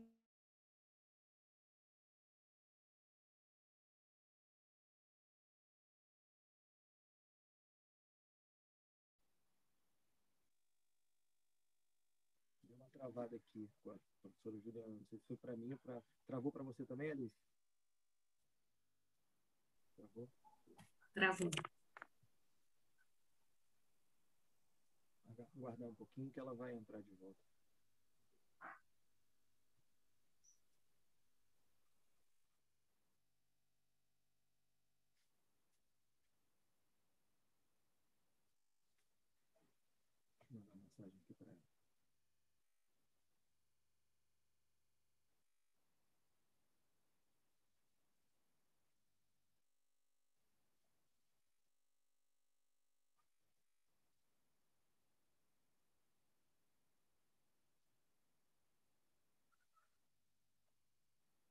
Só para lembrar, pessoal, para quem entrou depois, é, a aula que seria no dia 4 do 6, tá, com os professores Bruno Bodari e Anderson Schreiber, vai ser no dia 2 do 6, por conta do ponto facultativo decretado, tá? Mesmo horário, de 10 a meio-dia.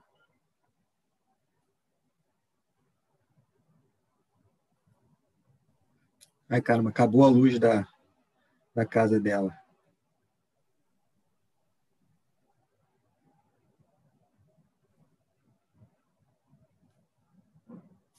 Bom, talvez a gente pudesse ir adiantando as perguntas para a professora Alice, né? Isso, isso. Isso. Podemos. Deixa eu, deixa eu separar aqui, então. É... Tem uma aqui do a Velzonato, Alice, é, que fala o seguinte: considerando que a nova lei de licitações dispõe sobre um regime de sanções em que prepondera o caráter subjetivo, seria possível aplicar no âmbito da responsabilidade administrativa contratual eventuais teorias como a teoria do risco do negócio ou a teoria do caso fortuito interno para fim de responsabilização administrativa contratual da pessoa jurídica?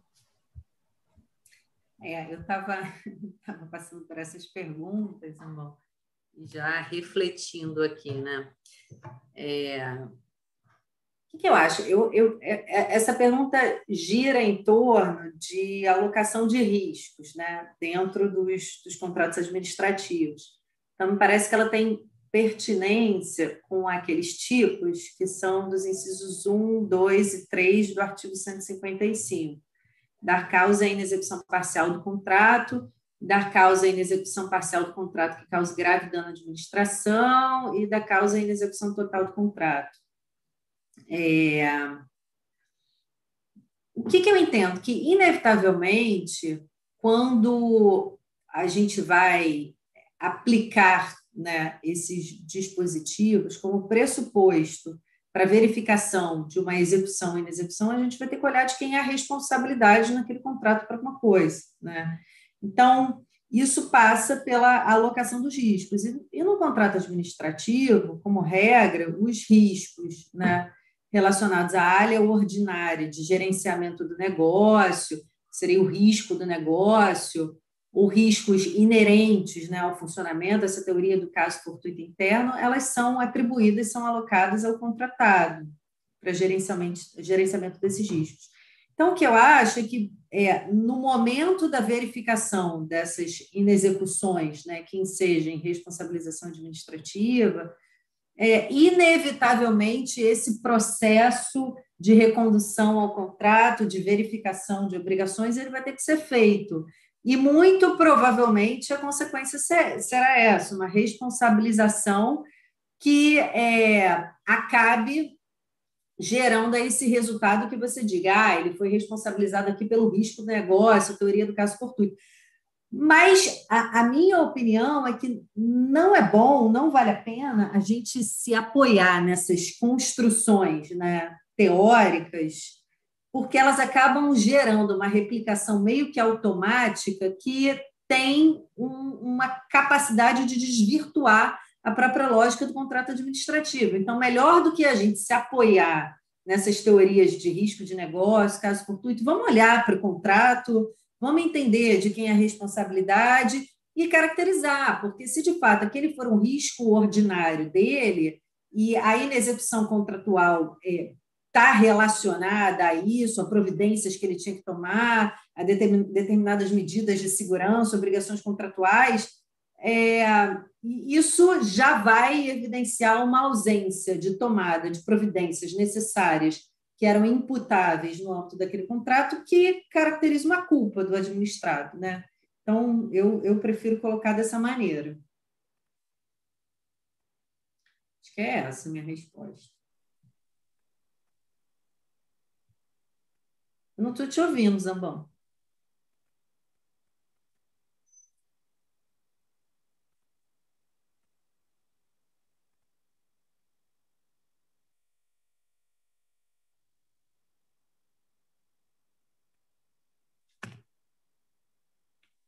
Ih, sei lá, agora hoje está tudo bugando, calma aí. Você está me ouvindo?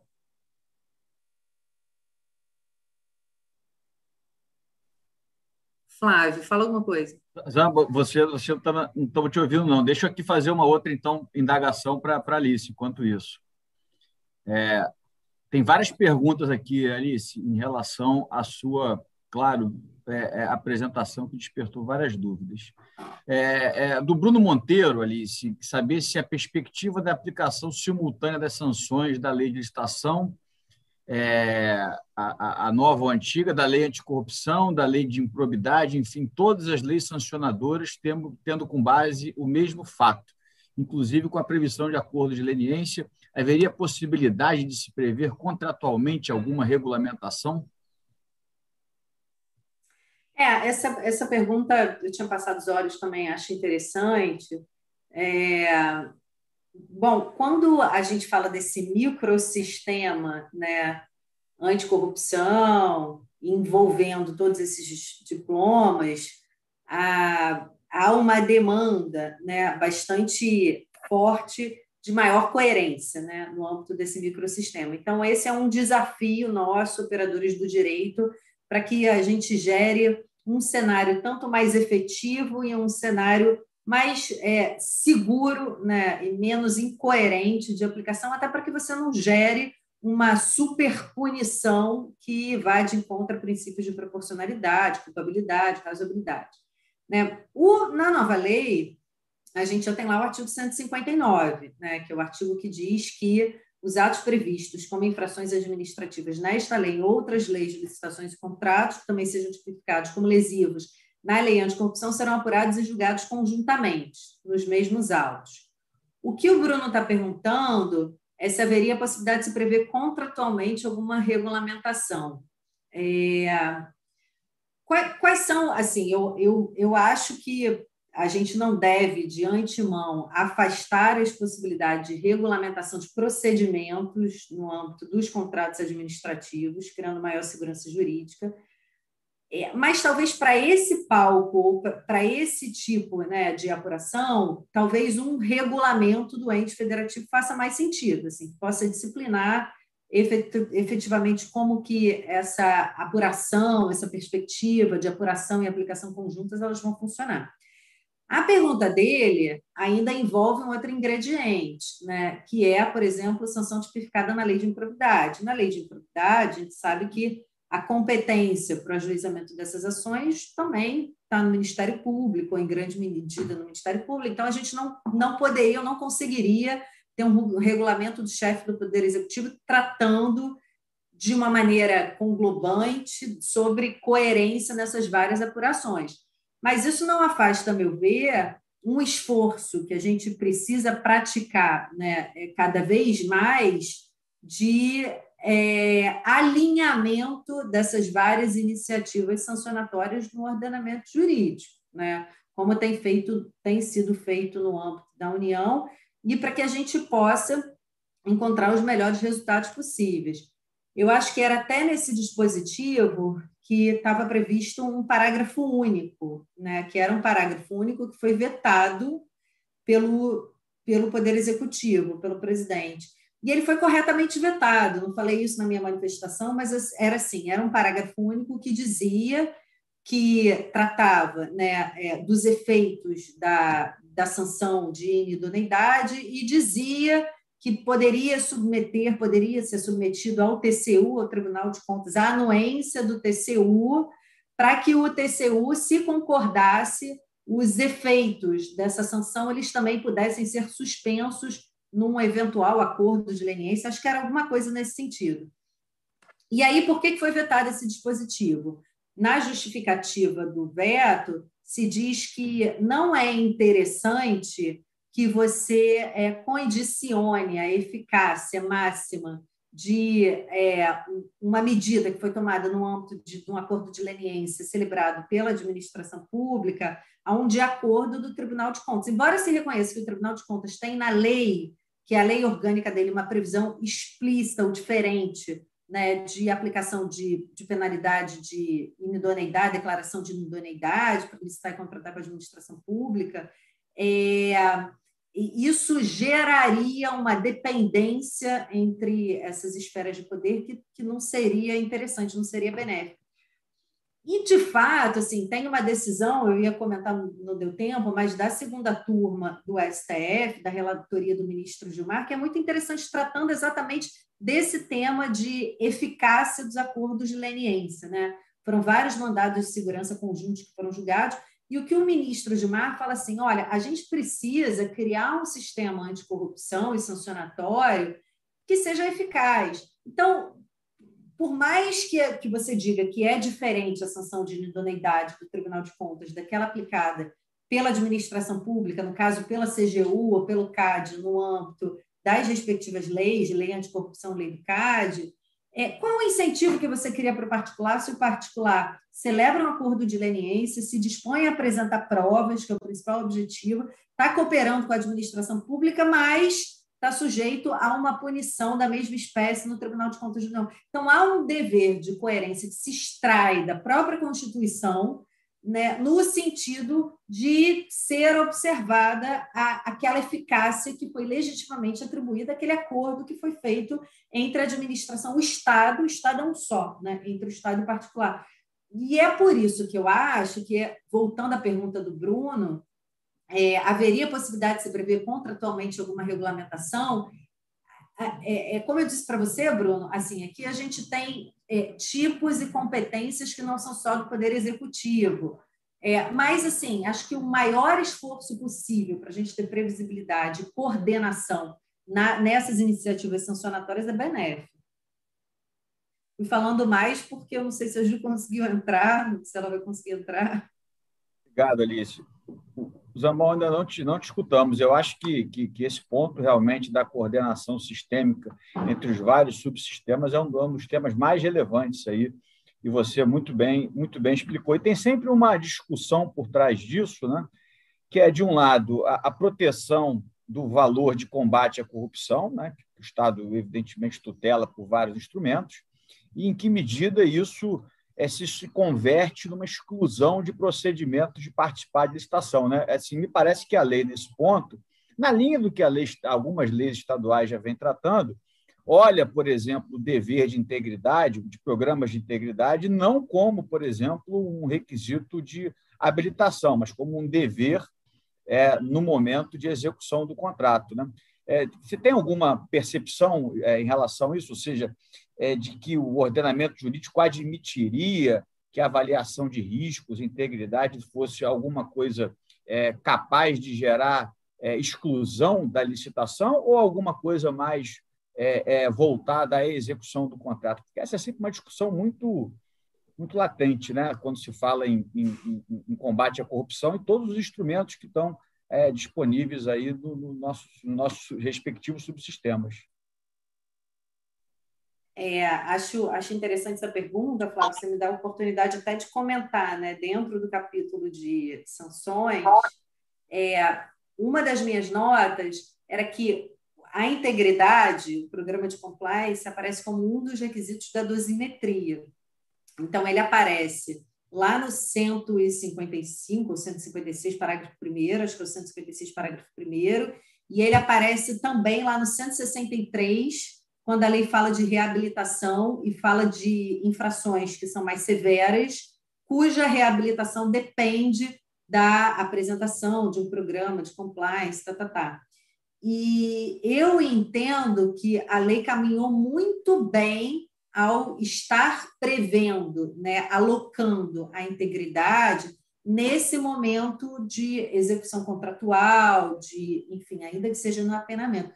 Por quê? Né? Quando a gente usa a integridade é, no momento prévio de seleção, né, pelo, pela possibilidade da contratação, a gente sabe dos desafios né, que são colocados tanto para empresas, que são empresas que não estão completamente estruturadas e que podem ser alijadas desse certame né, com prejuízo para a contratação pública e para a isonomia, quanto pela incapacidade da administração pública de avaliar esses programas de compliance. Né?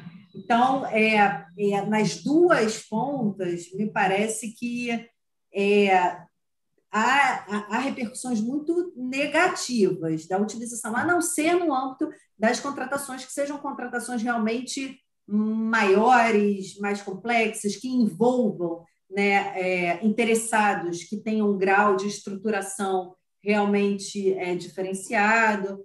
Aí, esse incentivo né, da, da, criação de um programa de compliance, eu acho que ele pode ser devidamente justificado. A lei, nas maiores contratações, acho que fala até disso. Mas eu concordo com você. Eu acho que essa previsão aqui, nesse capítulo de sanções, da utilização da integridade como incentivo para dosimetria, né, para ter uma penalidade melhor e para reabilitação, ele foi muito bem utilizado.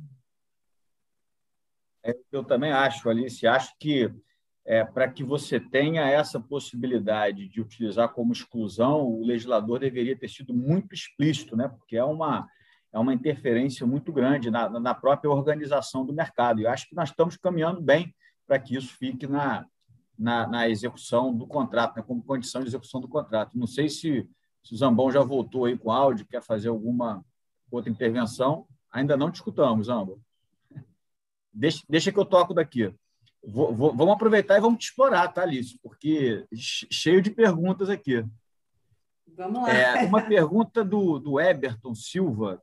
É, há estados onde a legislação, a legislação diz que aplica-se o prazo prescricional do delito para o exercício da ação punitiva em irregularidades contratuais que também constituam crime. Há alguma observação, observação em relação a isso trazido na nova lei? É, então, eu, eu, eu confesso que eu passei né, um, um control, control F ali na nova lei e não vi nada específico sobre isso. Tá? Então, é, a princípio, não vi. É, o, que, o que a gente né, pode começar a se perguntar, eu não tenho nenhuma pergunta, é, nenhuma reflexão mais apropriada, mais né, é, refletida sobre isso, mas é, é, tendo a achar assim, o que, que ele está dizendo? Né? Se você tem infrações que são infrações puramente administrativas, a gente tem lá uma previsão de prescrição para as sanções restritivas de direitos, e em relação às multas e advertências, foi aquilo que eu comentei. Me parece que se aplica analogicamente a 9873. Agora, é, se você tem sanções administrativas que ao mesmo tempo constituam crimes, como no caso do regime disciplinar, é, será possível né, que os Estados-membros prevejam prazos prescricionais mais estendidos nesses casos? É, no âmbito da legislação disciplinar, a gente tem cada ente federativo com essa regra prevista em lei, expressamente, né? É, regras nesse sentido. No âmbito da legislação contratual, é, eu tenho dúvidas se esse tratamento seria um tratamento legítimo. Tá? Acho que isso cria assim um, um cenário de extensão para o exercício do poder punitivo que não, administrativo, né, que não seria benéfico, com todas as inseguranças que a gente tem no âmbito disciplinar, porque essa discussão ela não morre nunca no STJ, né? Quanto que você considera, precisa ter ajuizado ação criminal, não precisa. Então, assim, se o custo para o nosso contrato administrativo já é enorme, se você coloca uma regra por lei estadual lei municipal dizendo que a prescrição ela vai estar lá estendida por anos a fios, quando aquilo ali puder caracterizar um crime, eu acho que a emenda vai sair pior do que o soneto, tá? Então, talvez minha resposta tenha sido mais pragmática do que no plano da legalidade, mas eu não, não gosto dessa solução. Excelente, Alice, excelente. Obrigado aí pela tua, pelo, pelo teu enquadramento pragmático, que, que, que agrega muito, como sempre. É, professora Juliana, voltando aqui, é, é, essas coisas em eventos remotos acontecem a toda hora. Né? Na, na, na última sessão, o Zambon não pôde participar e, e, e falavam Thaís, a professora Thaís Marçal, o professor Rafael Oliveira. E eu toda hora caía. E eu estava achando que eu não ia conseguir fazer o encerramento. Eu falei, olha, vocês já são de casa, vocês façam o encerramento aí, porque a internet aqui em casa hoje está... Tá, na, na sexta-feira passada estava horrível. Então, essas coisas são super comuns. A gente é, é, já fica feliz aí ter o retorno da professora Juliana para finalizar suas considerações. Professora Juliana, a palavra é sua. Só, uma, só um acréscimo aqui antes da Ju falar. Jô, sem, sem preocupação com o horário, tá? Vai até onde você quiser. A gente não tem, a gente fica te ouvindo até a hora que você quiser. Não, imagina, eu peço imensas desculpas mesmo por esse ocorrido. É, quando na minha vida é pensar que ia acabar a luz no meio de uma apresentação, assim, coisa se eu, se eu contar, ninguém acredita, sabe? Todo dia um 7 a 1 e agora deu 8 a 1 Estou brincando.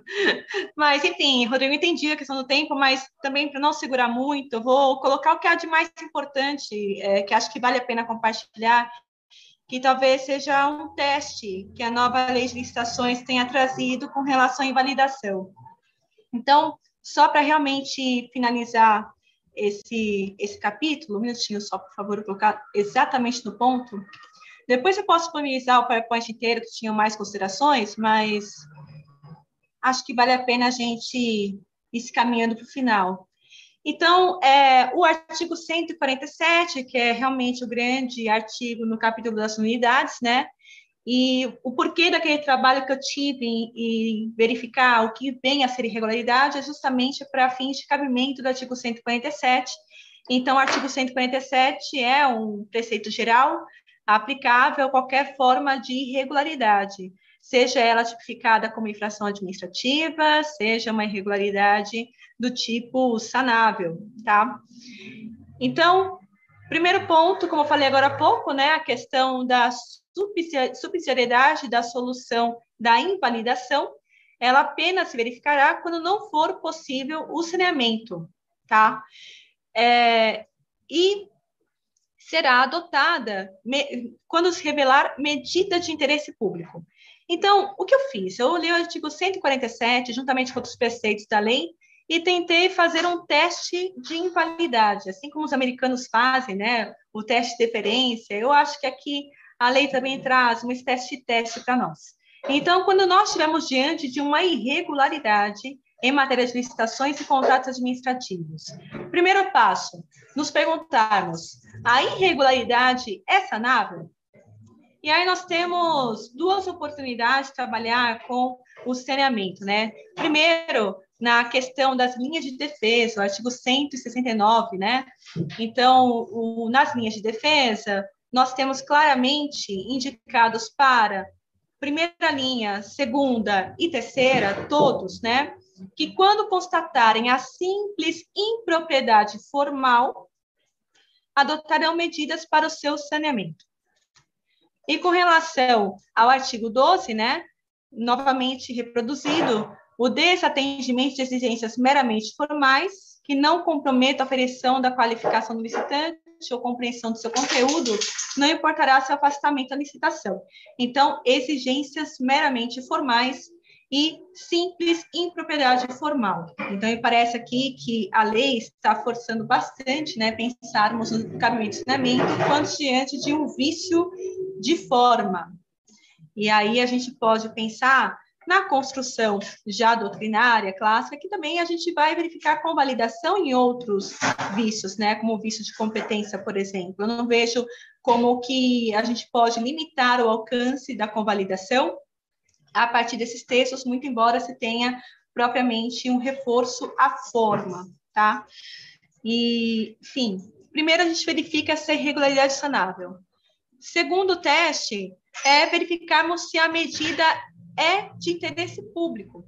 E, para tanto, a lei trouxe algumas variáveis de modo exemplificativo e não taxativo.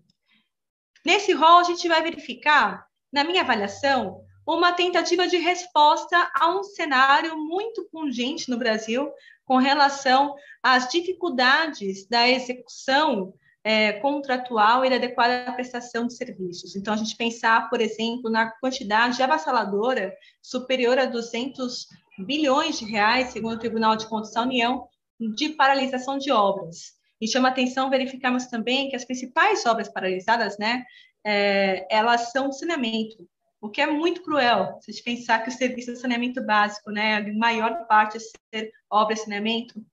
Então, é, são essas 11 variáveis que o texto da lei traz, que tem completa sinergia com a realidade prática das contratações públicas, da execução contratual. Então, ao ônus de considerar para avaliar se a invalidação é ou não medida de interesse público, os impactos econômicos e financeiros é, do atraso. Então, qual vai ser o impacto do atraso? Segundo, riscos sociais, ambientais, a segurança da população. Terceiro, motivação social ambiental do contrato. Quarto, custo da deteriorização ou da perda das parcelas executadas. Cinco, despesa necessária à preservação das instalações e dos serviços já executados. Sexto, né? Despesa inerente à desmobilização ou posterior retorno às atividades. Sétimo, medidas uh, efetivamente dotadas pelo titular do órgão ou entidade para assinamento dos indícios. Oitavo, custo total do estágio de execução física e financeira dos contratos, convênios, as obras e parcelas. Nono, fechamento de postos de trabalho diretos ou indiretos. Uh, 10, custo de realização da nova licitação ou celebração de novo contrato. 11, custo de oportunidade de capital durante o período de paralisação. Tentar resumir isso em alguns aspectos. Primeiro, é a gente pensar que a invalidação, ela própria, gera efeitos e gera consequências. Aqui vai ser uma questão de análise efeito-efeito. O efeito da continuidade ou efeito da suspensão ou invalidação. Interessante que a, a lei parece que está muito sensível aos efeitos e menos ao formalismo, tanto que coloca nessa análise de interesse público, medida de interesse público, verificar justamente a suspensão da execução ou a declaração de nulidade do contrato, ou seja, menos formal, não importa o nome que se dê a essa decisão, e mais com relação aos efeitos. Então, é uma questão de verificarmos quais são os efeitos deletérios que essa invalidação pode gerar para o objeto e na ponta final, né, quem vai usufruir daquele objeto. Então, tomando aqui alguns exemplos concretos, né? Então, vamos supor que nós detectamos um caso de corrupção e o que é real, isso aconteceu no metrô de São Paulo, a linha 4 amarela, que não era propriamente uma corrupção envolvendo a parceria público-privada, PPP, mas as etapas anteriores. O que a gente faz? Paralisa a obra e deixa de entregar para o, a, a população de São Paulo uma linha de transporte absolutamente necessária? Qual o custo disso? Ainda, muito comum pensar em paralisação de obra. Obra parada tem um custo para a manutenção do estágio da obra. Então, para a gente manter a obra como ela se encontra hoje, é preciso ainda fazer investimentos para manter esse ponto da obra. Isso é um custo. Custos geológicos. Então, imagina, por exemplo, o tamanho de equipamentos de obras de infraestrutura sobre um terreno geológico, o impacto que isso pode trazer para a, a, a formação, para os alicerces, né? Porque não é um, uma obra transitória, vamos colocar assim, é algo permanente, está esperando uma decisão final a respeito dessa suspensão da execução. Então, eu vejo esse rol extremamente é, exemplificativo.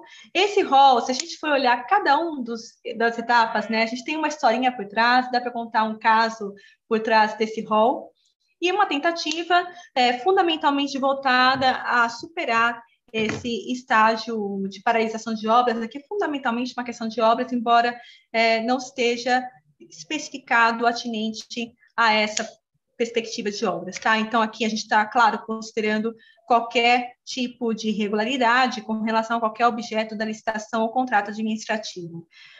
Vale a pena indicar o seguinte, pessoal, não está expresso, mas eu, Juliana, quando leio poderá adotar na avaliação outros aspectos um ônus de motivar da escolha dos aspectos. E mais ainda, um ônus de clarificar como a motivação social ambiental vai ser aferida no caso concreto. Então, não é simplesmente invocar abstratamente a motivação social ambiental. É fundamental que se tenha etapas bem designadas. Então, primeira etapa, método. Como irei avaliar? Segundo, a subsunção do caso concreto ao método. Tá? Então, acho que aqui vai se colocar um ônus é, grande ao Poder Judiciário, controladores de modo geral e também à própria administração pública no exercício do poder de autotutela, de fazer essa etapa preliminar de estabelecer qual é o parâmetro que irá utilizar. E aí a LINDB nos ajuda. Esse parâmetro tem que ser proporcional e equânime. Certo? Então, aqui é claramente uma abertura à aplicação da LINDB para ajudar na definição desses parâmetros, identificar se é medida de interesse público. É, me encaminhando para, para concluir né, essa, essa fala, é, o terceiro passo, terceiro passo é verificarmos se não for medida de interesse público a invalidação, poderá remanescer a opção de continuar com o contrato ou a outra opção, solucionar a irregularidade com indenização por perdas e danos, apuração de responsabilidade e aplicação das penalidades cabíveis.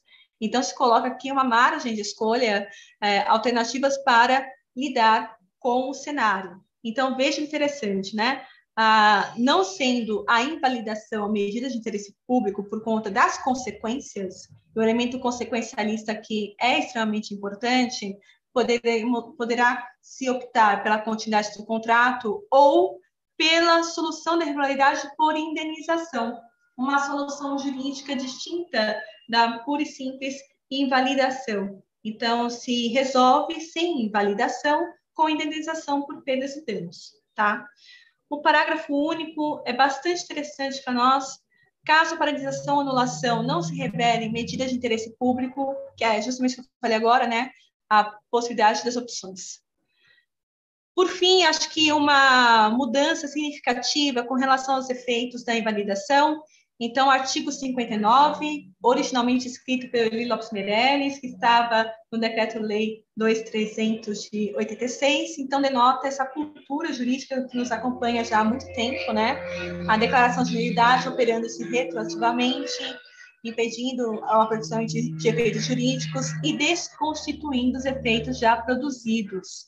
E agora, artigo 148, primeiro, condiciona a nulidade essa análise prévia de interesse público.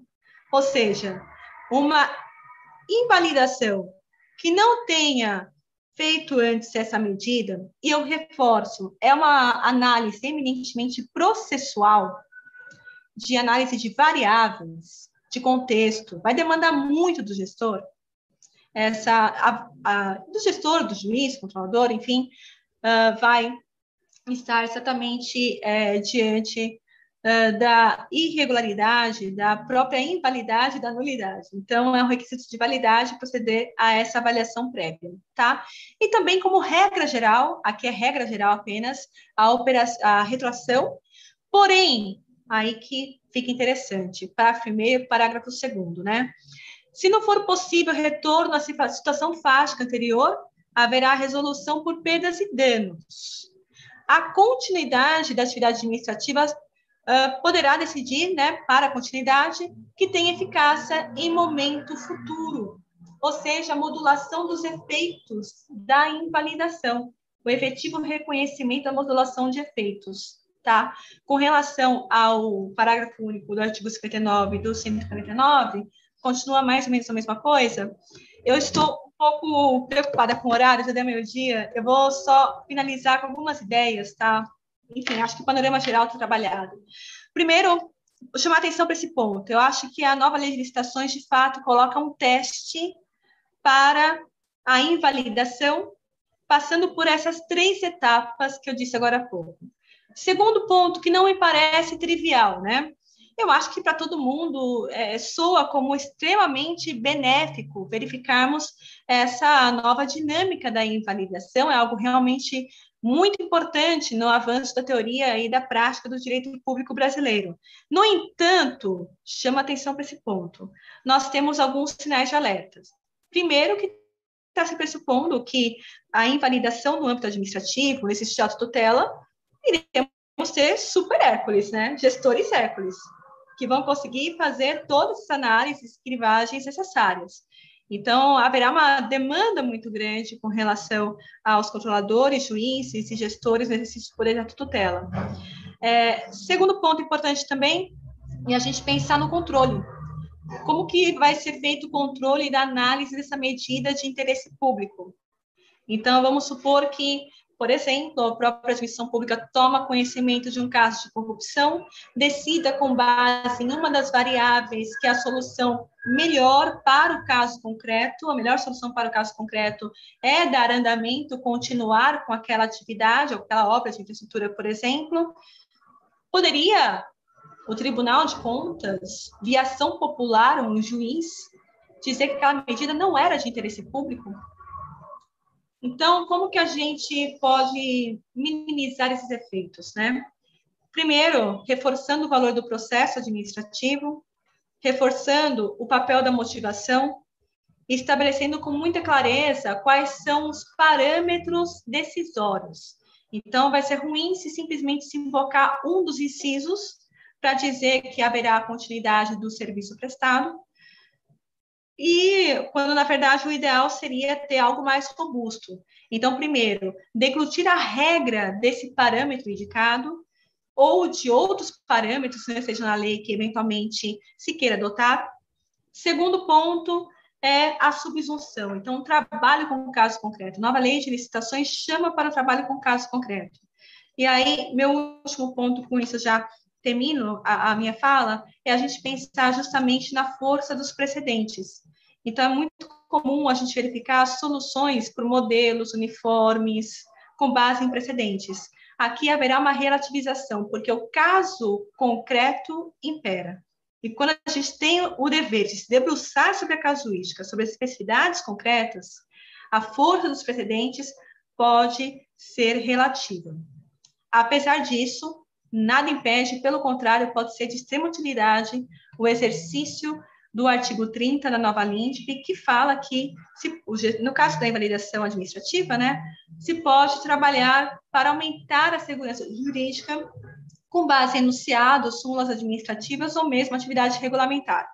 Então, nada impede, e acho que é extremamente louvável, justamente que se tenha o enuncia, enunciados e súmulas administrativas para ajudar nesse melhor trabalho, conferindo tanto maior conforto decisório para o gestor, mas também maior previsibilidade.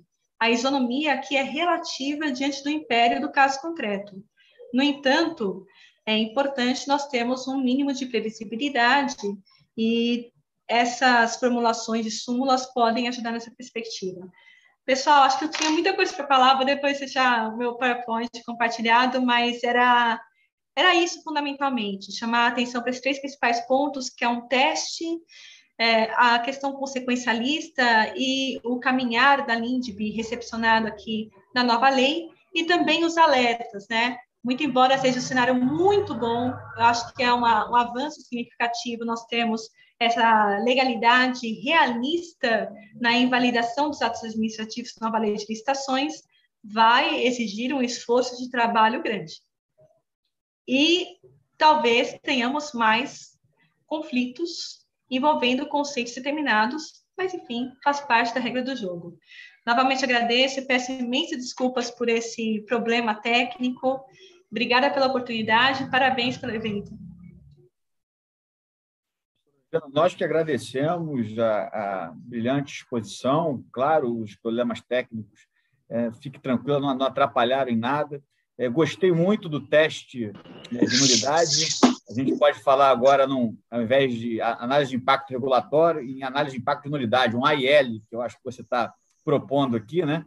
E, e, achei muito, muito interessante a ideia, assim como concordo contigo que esses parâmetros são meramente exemplificativos. Né? Se a gente tornar esses parâmetros exaustivos é, vai praticamente inviabilizar o próprio objetivo finalístico do artigo 147. E é curioso, não sei se o, se o Zambão tem a mesma impressão, a gente que começou a coordenar o curso e, e já estamos aqui para mais da metade, a gente vai percebendo, e estamos todos numa curva de aprendizado, que aquela ideia de que a Lei 14.133 é só uma consolidação das outras leis é uma, é uma ideia equivocada. Temos muitos avanços, sim. A cada, a cada sessão, já era uma percepção que a gente foi formando, mas a cada sessão você percebe que, que a, gente, a gente evoluiu, se compararmos com, com um sistema anterior, e acho que as duas exposições de hoje, tanto da professora Alice quanto da professora Juliana, retratam bem que, é, no modelo comparativo com o sistema vigente hoje, houve uma enorme evolução. Não sei se Zambon queria complementar com alguma observação. Não, eu concordo integralmente. Eu acho que, é, apesar de ter problemas, né, de problemas que foram bem apontados pela professora Juliana, é, o, o, capítulo das nulidades ele, ele traz avanços significativos, né? E, e, eu acho que o principal deles, eu tenho falado para os meus alunos, não sei nem se é preciso falar isso, mas é, eu tenho falado que ele traz uma perspectiva menos destrutiva é, no campo da teoria das nulidades, né? Uma visão mais construtiva, né? Privilegiando a sanatória, a regularização de situações, essa análise mais consequencialista, né? tem um problema do, do, do, do gestor Hércules, né? até e é, é lógico que isso tudo traz um, um, maiores exigências de racionalidade do processo decisório, maiores ônus argumentativos, mas as ideias estão lá. Né? Eu acho que dá para extrair bastante coisa boa desse capítulo da teoria das nulidades, e a professora Juliana, é, como não poderia deixar de ser, bem enfrentou os aspectos principais. Eu tenho, eu tenho uma dúvida, se eu, se eu puder fazer uso da minha prerrogativa aqui de, de, de coordenador do curso, e é uma dúvida simples. Né? Eu, eu, o artigo 150 da, da, da lei, ele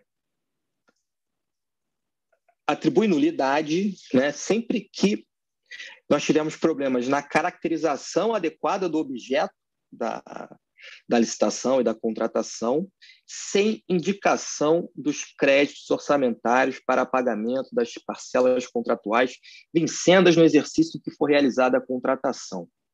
Acho que tem, é uma preocupação legítima do, do legislador, mas é, é, me parece que esse dispositivo tem que ser é, é interpretado em conformidade, de forma sistemática, com tudo que foi uh, falado antes, né? Ou seja, esse pode ser. A minha, a minha impressão é de que são vícios sanáveis, né? Dá para dá regularizar esse tipo de vício. Isso não é uma nulidade é, absoluta, né? O que, que você acha, Ju? Não é uma nulidade absoluta. Eu acho que aqui faz todo sentido a gente trazer o texto da Lindgren. Observadas os, os obstáculos, dificuldades reais do gestor e as exigências políticas públicas a seu cargo. Então, é, me parece que quando a gente for verificar a questão de irregularidades saneáveis, por mais que a, a, a lei tenha tentado trazer isso a uma questão de forma, um vício de forma, eu acho que o melhor modo de nós analisarmos é justamente verificarmos o quanto que isso é, primeiro, tem a possibilidade de ser corrigido, e segundo ponto importante é o quanto que nós estamos diante de alguma operação de gestão burocrática e prática, e já existe uma prática administrativa que resolve esse problema, entendeu? Então, a gente costuma trabalhar com soluções off the records, né, que não estão propriamente no texto frio da lei. E nessa perspectiva, é, sendo plenamente saneável, me parece que é adequado a gente não considerar como unidade absoluta. Aliás, eu tenho um pouco de dúvidas. Eu coloquei a pergunta, mas não me posicionei, né? Eu acho que hoje nós estamos diante de uma análise consequencialista. Acho que esse é o grande papel no campo das invalidações da nova lei de licitações e contratos. E antigas classificações parecem que nos ajudam muito pouco a partir de agora a nulidade, a anulabilidade, a invalidação, são classificações que para nós, nulidade absoluta, eu acho que impera realmente é o, o caso concreto e os efeitos. Então, para o bem ou para o mal, acho que mais para o bem do que para o mal, essa questão de efeito se torna fundamental para a gente ter uma contratação pública saudável, no final do dia entregar bons serviços, que é isso que se espera com a nova lei, né? Muito obrigado, Ju. Muito obrigado mesmo. É, foi ótimo. Antes de passar a palavra para o Flávio fazer o encerramento, eu queria aproveitar aqui para mandar um beijo para minha sobrinha, Alice, também, que está assistindo, a filha do nosso colega de procuradoria, que está assistindo as palestras, transcreve as palestras, com o detalhe de que ela só tem seis anos, mas ela já está sendo preparada aí para o mundo jurídico. Alice, beijo para você. Flávio, pode falar. Beijo para a Alice também, que eu não conheço, mas seguramente vai ser uma jurista, com seis anos, né? Isso aqui, né? Legal, muito bacana. Gente, na verdade, queria, antes de passar a palavra para a Alice, a nossa professora Alice, para a professora Juliana, agradecer muito a presença de vocês duas. Acho que foi um dia super instrutivo. É, é, as palestras foram excelentes, como não podia se deixar de ser diferente. Eu queria só destacar, finalizar aqui, antes de passar a palavra primeiro para a Alice, depois para a Juliana. Sim, a gente às vezes aqui no curso tem muita gente que tá, que tá, que veio falar que escreve livro, que escreve artigo, né? E, assim, eu, eu olho a lei e percebo que, que a doutrina administrativista brasileira continua influenciando o legislador. Né? Nossa, nosso direito administrativo ele naturalmente foi doutrinal. E aí, às vezes, quem escreve muito e escreve artigo, às vezes a gente fica cansado, né, de ficar batendo nas mesmas teclas e, e achar que, que não estamos evoluindo. Mas eu olho a lei e vejo, sim, não sei se vocês têm essa percepção, uma influência da doutrina contemporânea do direito administrativo muito grande.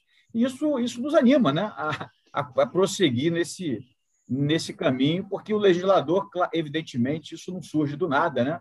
O direito não é mediúnico, né? não apareceu aqui alguém que reescreveu isso é, é, do além. Então, eu acho que, que esse, esse trabalho de formiguinha que cada um de nós vai fazendo aí, é, nas suas respectivas áreas de atuação tem, tem um efeito muito positivo. Né? Eu queria só destacar isso. E passo, então, a palavra para a professora Alice, depois para a professora Juliana, só agradecendo de novo aí a, presença de ambas.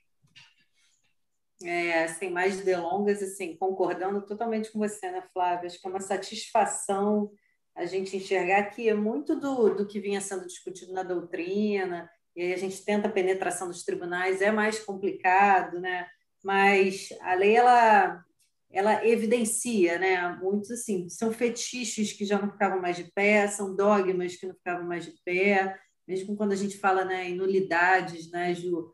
A, lei 9784 já falava lá de convalidação, mas é um negócio que não pega, porque né, as pessoas ficam com, presas às amarras do controlador. Então, é, é, acho que a gente começou esse curso, né?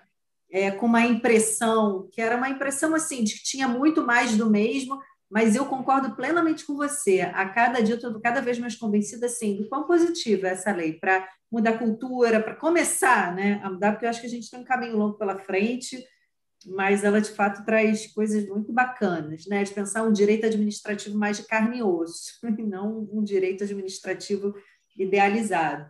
Com isso, eu agradeço. Não poderia deixar de frisar que é mal de nome, tá, Zambão? É, as Alices Elas já nascem assim com essa disposição. Brincadeira, mas é, um, beijo enorme para todos. Foi muito bacana participar hoje, escutar a Juliana e estar com vocês ainda que virtualmente, né? Que a gente morre de saudade de todo mundo desse papo gostoso na pandemia. Um bom final de semana a todos, pessoal. Obrigada pela oportunidade. Pessoal, obrigada. Só tenho a agradecer. Acho que a fala de encerramento do Flávio é perfeita, né? E acho que é um estímulo para nós, que a gente, de fato, se dedica muito à vida acadêmica e a gente tem essa pretensão de ajudar, né, a construção é, legislativa e ter um impacto na prática. Então, você vê essa abertura do legislador com relação às ideias aventadas na doutrina é realmente algo muito salutar, um incentivo para que cada vez mais a gente tenha essa conversa, essas conversas, essas reflexões, compartilhar momentos como esse, acho que são extremamente importantes. É, como sempre, aprendendo muito com a fala da Alice, eu entrei, infelizmente, quase na metade para o final, mas é impressionante a capacidade técnica da Alice no tema sucessório, realmente um brinde para que a gente aprenda muito e simples sobre a temática, então, obrigada. E agradecer também muito ao professor Flávio, ao professor Rodrigo, pelo convite, pela confiança. Peço novamente desculpas pelo problema técnico, mas que é modo, vou deixar o PowerPoint para todos depois é, verem a apresentação como um todo. Muito obrigada pela oportunidade, que muito me honra. Uma alegria muito grande estar aqui. Obrigada. Obrigado, alegria nossa, Alice e Juliana. E só antes de encerrar, lembrando, pessoal, que a próxima sessão, em razão do feriado, vai ser na quarta-feira, dia 2 de junho, não do dia 4. A gente ainda vai divulgar nas redes sociais, mas já fica aqui o aviso. É a palestra do professor Anderson e do professor Bruno, dia 2 de junho, quarta-feira. Obrigado, pessoal. Cuidem-se bem e boa semana a todos. Bom fim de semana. Boa semana, pessoal. Tchau, tchau. Tchau, tchau.